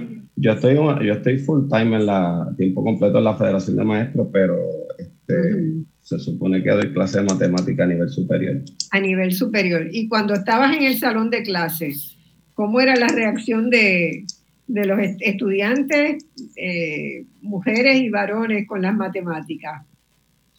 Pues mira, eso es uno de los, de- era uno de los principales retos, porque pues, yo Por fui eso es que no hay maestros de, de matemáticas, porque los estudiantes son bien difíciles. No, y, y adicional a eso, este, este, nosotros pues, yo vengo de la escuela pública y cogí mis cursos de matemáticas y, y cuando se mezcla el asunto de los rezagos que pudiste tener en la materia, junto con los procesos pedagógicos que, que X o Y maestro tiene para, para impartir su clase, pues muchas veces uno le crea, o sea, se, crea un- se bloquea uno, se crea cierto pánico a lo que nosotros entendemos es un lenguaje. Este, Claro. de- es un- las matemáticas son un lenguaje y, y por lo menos en el, en el énfasis de, de mi curso siempre está tratar de suavizar eso, entender que nadie nació sabiendo y tratar de crear un ambiente ameno donde no está mal equivocarse.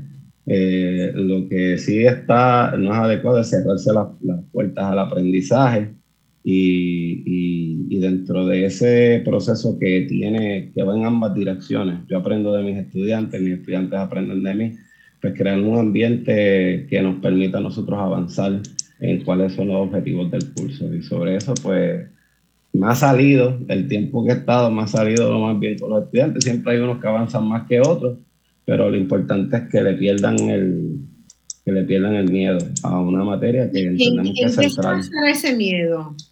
¿Ah? ¿En qué se va, ¿Cuál es el sustento? ¿En qué se basará el miedo a las matemáticas? Porque, porque es una ciencia exacta, probablemente, porque eh, el, ser exacta o lo tienes bien o lo tienes mal, no puedes zafar. Claro. zafar en lenguaje o como podría zafar en, en otras cosas, ¿verdad? En otras... Claro, y está, el elemento... Tiene más, más abiertas a interpretaciones. Sí, de, eh, sí, está ese elemento, pero eh, también está el elemento de, como usted plantea, es una ciencia exacta que exige rigor, que exige, este, eh, que exige, es algo que se practica y que se tiene, o sea, tenemos que, que, que, poner esfuerzo este, mental en, en, lograr comprender todo ese razonamiento que hay en las distintas áreas este, que, que, ofrece este, este, campo. En el caso mío, yo la última clase que di fue trigonometría. Este, y pues ciertamente algo que le ajeno a los estudiantes, pero poco a poco, si eres un maestro chévere, eres, puede ser, tienes claro cuáles son los objetivos, está, eh, también entiendes que hay estudiantes que tienen, que vienen con unos rezagos importantes. Entonces, este, de ahí es que uno tiene que utilizar la, la, autonomía docente para adecuar el currículo a esa realidad. Por ejemplo, para que tengas una idea, yo en mis primeros, una de las unidades para entrar a la unidad de, de las razones trigonométricas, seno, coseno, tangente, nosotros tenemos que empezar el curso dando un, curso de ángulos, ángulos y sus medidas.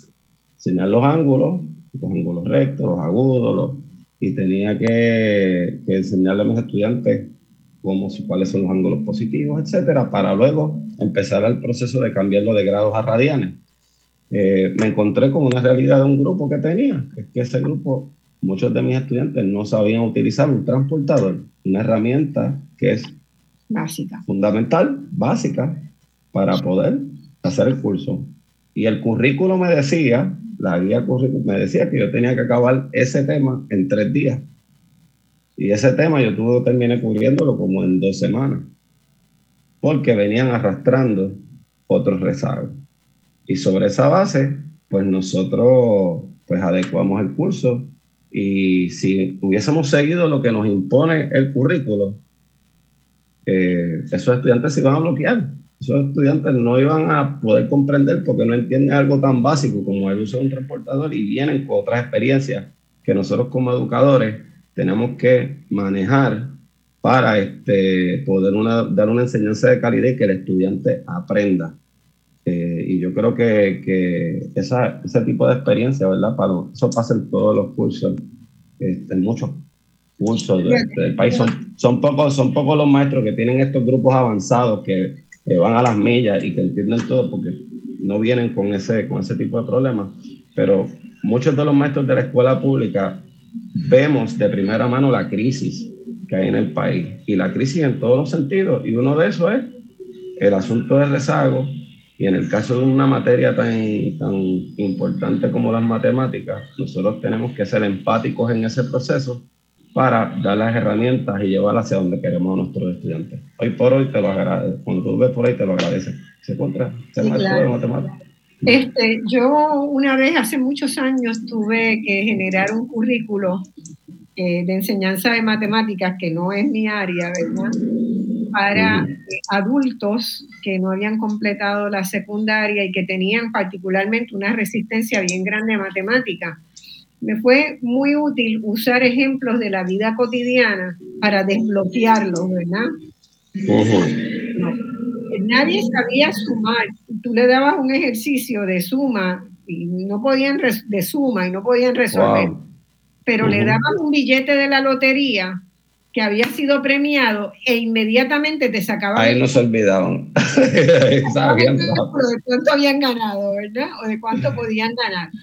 Entonces, yo les decía, bueno, ¿y, cómo, cómo, es esto? ¿Por qué? Ah, bueno, porque esto, esto nos interesa, ¿verdad? eh, es parte de nuestra vida. Poder calcular claro, integral. que entonces costaba una peseta, cuánto me puedo ganar con un billete, con dos, con tres, eso lo hacían en segundos, calculaban eso.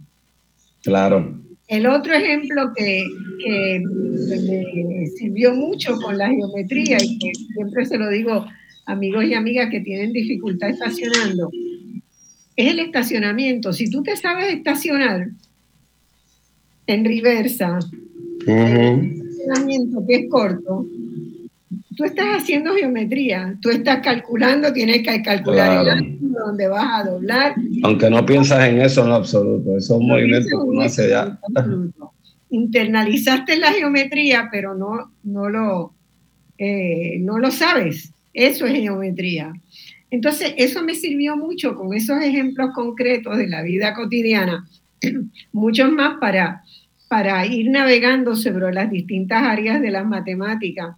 Y fue buenísimo. Y con los niños más pequeños, eh, maestras de, de la Argentina, hace muchos años que visité en comunidades muy pobres, enseñaban las matemáticas y las ciencias, se enseñaban desde la huerta, perdón, desde la huerta escolar. Todas las escuelas rurales tienen una huerta escolar.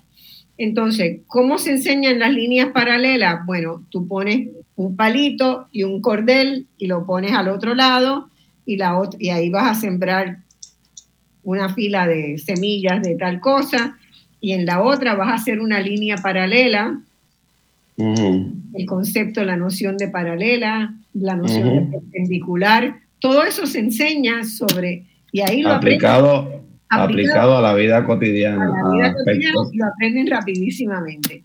Entonces siempre me he quedado con esa idea, ¿verdad?, de lo importante que es, y, te decía que es este, hoy para los grandes empresarios que están pensando el mundo que se viene, que son las matemáticas, y es porque las matemáticas tienen una aplicación en prácticamente todos los ámbitos de la vida.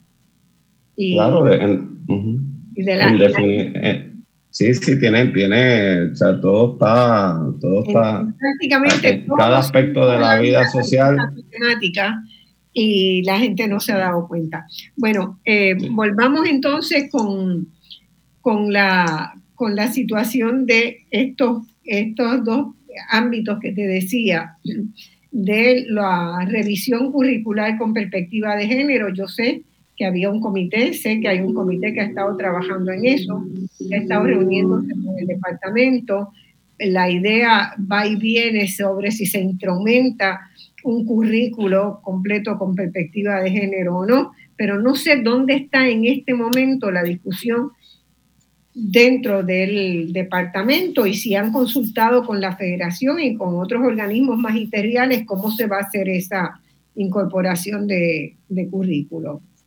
Pues mira, en el caso de, nosotros, de la Federación de Maestros, nosotros hemos estado activamente este, promoviendo que se implemente una política que no sea de papel, o sea, porque hay cartas circulares al respecto, pero no, hasta el momento no hay una implementación este, sistemática de este tipo de discusiones que son tan importantes en el marco de o sea, las tragedias que vivimos en el país con los feminicidios, con la violencia machista, con, con otros, o sea, otra serie de, de, actos de violencia, de discrimen por razón de género este, en la vida social. Este, hemos sido bien proactivos en esto, no obstante, hay que reconocer que por razones ideológicas este, hay reticencia de diversos sectores, incluyendo sectores dentro del magisterio, que todavía no, no, no se ha dado un proceso educativo este, de esta carta en las escuelas dirigido a discutir qué es lo que nosotros perseguimos, ¿verdad? Con la necesidad de, de, de implementar una política que no discrimine a la gente por su orientación sexual, no discrimina a las personas por razón de género y otros aspectos y otros elementos. Empezando en primer lugar por los roles que la sociedad históricamente la ha determinado a distintos sexos y cómo eso tiene, cómo, cómo eso hay que acabarlo y promover una sociedad más igualitaria. Hay todavía resistencia de unos sectores del magisterio. Nosotros entendemos que ese proceso está estancado Eh, no obstante, también sabemos de muchos de nosotras, de nosotros, eh, que, que, en nuestras aulas ya la vamos implementando, integrando este, a, nuestros currículos, a nuestros pero hace falta mucho más por hacer. Eh, entendemos que actualmente el compromiso que hay de la agencia con este tema todavía sigue siendo uno de papel. y nosotros pues tenemos que continuar con esa lucha dentro de las escuelas, porque eso es parte, eh, parte fundamental de lo que le llamamos el currículo, está del currículo y del currículo oculto, porque el currículo, en el currículo oculto se implanta, se implementa mucha ideología en las escuelas y, y nosotros pues tenemos este, ese rol de, de avanzar como sociedad. Eh, hay unos sectores que quizás no van a entender, sectores religiosos, fundamentalistas, este, que se oponen a la misma, pero nosotros como organización de avanzada entendemos que es un aspecto eh, medular este, para tratar como país de, atajar lo que es la violencia contra las mujeres, eh, la, homofobia, la, todo el tipo de fobia que hay contra nuestra comunidad diversa, la comunidad LGBTIQ, y, y también este, pues, los remanentes que tenemos de, lo que es una sociedad patriarcal y máximo una agencia donde más del 80% son mujeres. son mujeres. Esto es una agencia de, maestras. Yo en mi caso, siempre cuando hago referencia a las entrevistas, etcétera, siempre hago referencia a las maestras. hay, Compañeros, hay, compañeros, hay compañeros que me dicen, oye Edwin, pero tú como que no mencionas a los maestros. Y yo le digo, yo los menciono, pero la realidad es que el 85% son compañeras, nosotros somos una, y durante tantos años se discriminó a esas compañeras imponiéndole una, un género al, al, nombre maestro que no, que no era, ahora nos tocó otro y ciertamente hay que ser inclusivos, pero esa es la realidad que estamos viviendo. Y con relación a la política, este, por una perspectiva de género, entendemos que un proceso que está estancado, pero una lucha que se está dando al interior de nuestras escuelas. Bueno, yo sé que hay más de 3 millones de dólares que se asignaron a Puerto Rico para revisar los currículos, ¿verdad? Y revisarlos en, completo, todos los currículos. Eh, el problema que yo encuentro es que, ¿qué hizo el departamento con, con eso? Contrató a una agencia, eh, a un contratado multinacional, a Pearsons, por 3.4 millones de dólares, que este, además va a tener a cargo las pruebas meta que ya tienen... Ya que las tiene a cargo durante años. Que las tiene a cargo por 276 este, millones. O sea, eh, el asunto es cómo es posible, cómo es posible que gente de Wyoming, de Chicago, de donde sea, venga al país a definirnos cómo se deben hacer los currículos, teniendo el país tanta capacidad instalada para hacerlo. En el caso de los currículos eh, antirracistas, ¿verdad? Hay una ley que expresamente le ordena al departamento establecer currículos antirracistas y la explicación hasta ahora es que están, eso lo van a estar haciendo en el marco de eso de, eso, de esa revisión curricular de 3 millones de dólares que, fue asignada a Puerto Rico. Pero, pero ¿cómo a estas alturas de la vida esto es realmente seguir con una mentalidad bien colonizada de que nada en Puerto Rico se puede hacer con talento y capacidades puertorriqueñas, cuando los problemas puertorriqueños los entendemos los puertorriqueños es muy difícil explicarle a alguien de, de, Wyoming, a alguien de Mississippi, de Minnesota, que son... entienda la, la, idiosincrasia puertorriqueña, de cómo nosotros somos. La la ah. cabeza, los problemas íntimos, internos, las vicisitudes que pasa un niño puertorriqueño frente eh, a, un niño de otro país. Entonces, realmente ya... Mira, eso no, profesor, eso no es algo que no... Ya, ya yo pasé el, el nivel de, de, angustia, ¿verdad? Con, con, esto, porque por este programa han pasado a lo largo de más de cinco años ya eh, decenas, centenares de personas con capacidad de sentarse en una mesa y decir, vamos a conciliar acuerdos sobre cómo deben ser los currículos en, el sistema educativo de Puerto Rico. No lo puedo aceptar que el currículo de Puerto Rico lo deje hacer una firma que tiene experiencia en, en países que no son este. No, no, eso, eso para nosotros definitivamente es algo que, que, hay que repudiar con toda la fuerza y que refleja lo que hablamos los otros días, este, los otros días, hablamos reciente al inicio del programa, de, de, que la transformación que se vaya a dar en el sistema educativo tiene que sacar de raíz ese elemento corporativo donde se cometen, se toman decisiones tan absurdas como eso, donde lo que prima aquí es cuánto dinero me voy a llevar a, cómo se atienden de la manera más este, eficaces los problemas que tiene el país, en, en este caso en materia de, de, lo que es la educación antirracista, que de hecho asignaron 12 millones para ese, para ese programa y los materiales dicen que van a llegar para entre, entre enero y agosto de 2023. Este, y atender otros asuntos. No nos podemos olvidar que esta misma agencia asignó, no sé si se recuerda de un programa que se llamaba Tus valores cuestan, pues digo, cuentan pero en ese caso costaban. Para, asignaron 17 millones a una empresa de afuera que fue promovida por la, por ética gubernamental, la que dirigía ética gubernamental aquel entonces sin haber una subasta y se la propuso a Julia Keller, el hoy convicta de cargo federal. O sea, que ese tipo de fenómeno, o sea, es una cosa absurda, como un programa para fomentar los valores venga de la mano de un proceso totalmente corrupto, ilegal, eh, de gente que, que, está a cargo de dirigir oficinas. realmente, realmente eso es inaceptable y yo, yo le, le pido, le este, sugiero, invoco que la Federación de Maestros y, la, y las otras organizaciones que están, ¿verdad?, convocadas en ese frente social que se ha, que se ha hecho, de que lo de la educación tiene que tomarse acción muy seria, muy seria de parar la mano, parar la mano, porque detrás de cada uno de esos contratos hay cosas, hay subvenciones para estos, hay amiguismo, hay, paternalismo, está la corrupción está metida ahí.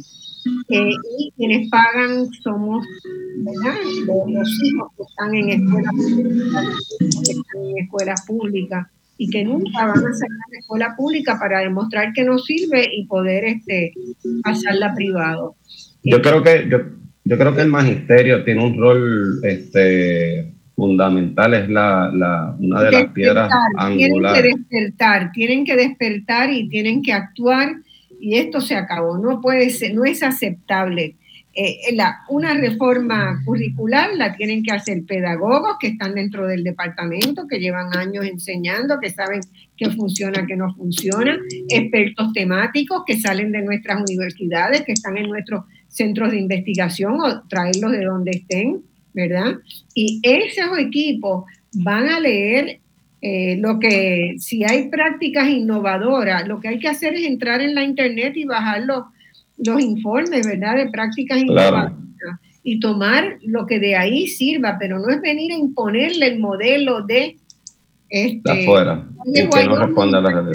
Alaska y pasado mañana en Nueva Zelanda. No, no. Eso, ese, ese es nuestro, uno de nuestros argumentos este, que son claves en el proceso de transformación de las escuelas. Nuestras comunidades saben y conocen sus necesidades bien al dedo y todo proceso de transformación de la educación pública debe emanar de, de esa discusión colectiva entre las personas que tienen el peritaje, tienen el expertise y que, y que con su práctica han movido el sistema educativo del país a pesar de todas las vicisitudes y todo este tipo de cosas bárbaras que vemos en el día a día. Y, nosotros pues ciertamente estamos comprometidos con eso. Eh, en, este caso de las políticas este, dirigidas a, atajar el racismo de género, lo entendemos como un proceso donde el magisterio va a ser clave de integrarlo incluso por encima de la inacción del departamento a nivel administrativo en nuestras salas de clase, porque se nos va la vida como país este, en ese proceso. Y, mi llamado a, a la doctora Beverly Morro Vega, que creo que es secretaria auxiliar de, de servicio de servicios académicos, creo que es su título, este, de que reclute, reclute la gente de acá. Yo creo que ya ese contrato lo firmaron, ya ese contrato está corriendo, pero, pero hay que parar la mano. Y como, y como pasará, darán este, dos o tres presentaciones en las escuelas con un PowerPoint, este, cobrarán miles de dólares los millones que están cobrando y cogen sus maletas y por ahí mismo se van. Y otro guiso más este, sin atender de forma, de forma integral, de forma sistemática este tipo de asuntos. Estoy consciente de que Puerto Rico necesita una profunda, ¿verdad? Eh, se necesita una profunda reforma eh, de contenidos y una reforma administrativa y eso desde hace pero eso tiene que eso tiene que estar atado a un modelo a un modelo de país Ah, a un modelo de país y eso actualmente no existe. Bueno, en Puerto Rico es una de las grandes, es una de las grandes dificultades. La alegación es que va a estar atado a las eh, a los objetivos de desarrollo sostenible. Yo no tengo ningún problema con eso, pero la interpretación de los objetivos de desarrollo sostenible de Puerto Rico se tienen que hacer en Puerto Rico, no se pueden hacer en ningún otro lugar ni con la cabeza y los problemas de otro lugar. Entonces, esas políticas tienen que emanar de Puerto Rico con los objetivos del desarrollo, con un proyecto de país, con inspiración en lo que se hace en otros países. Pero esa es una, eh, esa es una, este, una pelea que a la federación va a tener que... tenemos muchas, tenemos las manos llenas.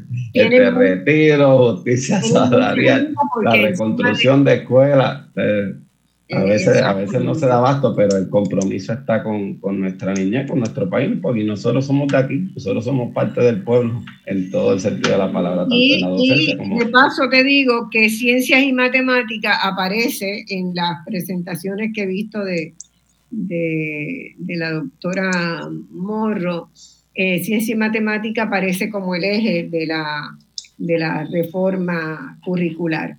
Este, pues mira, nosotros, yo, yo te digo que este, si bien esta es una de las críticas que nosotros este, hemos hecho durante años sobre esto, es que eh, nosotros, yo no tengo, nosotros no tenemos, nosotros vemos la educación como un proceso integral y un proceso holístico, donde ese énfasis en las matemáticas y en la ciencia, en detrimento de clases que nosotros entendemos que son que son tan importantes para el desarrollo de nuestros estudiantes como las bellas artes, como las clases de música, las clases de danza, las clases de que le dan una visión más integral y que humaniza a nuestros estudiantes, eh, es nefasto. Nosotros hemos visto que ese excesivo énfasis en las ciencias y matemáticas, absolutamente, de todo lo demás, eh, es perjudicial para el conjunto de la educación del país y que ese tipo de cosas, pues yo creo que hay que frenarlas porque necesitamos un currículo que estimula a nuestros estudiantes, que le dé ganas de estar en la escuela, porque no todos van a ser ingenieros ni todos van a ser filosofía y de filosofía fíjate que el otro día leí un artículo en The Guardian Inglaterra muy interesante que estaba evaluando todos estos asesinatos este eh, masivos, ¿verdad? la aparición de estos jóvenes en una escuela, en un centro comercial y que eh, disparan a mansalva. ¿Qué cosas tenían en común? Esos, esos niños no tenían ninguna formación filosófica, no sabían para qué valía la vida, no sabían para qué, qué era el futuro, qué era... Eh, eh, entonces, realmente era muy impactante cuando desgranaban, ¿verdad? La formación que habían tenido esos muchachos jóvenes que habían usado armas para matar a, Mansalva, eh, había una carencia de filosofía. Y en la escuela ya nos enseñan filosofía. La filosofía es bien importante para que los niños y los jóvenes entiendan el propósito de la vida, ¿verdad? Y encuentren, y encuentren el suyo. Bueno, estamos finalizando el programa. Te agradezco un montón haber estado aquí.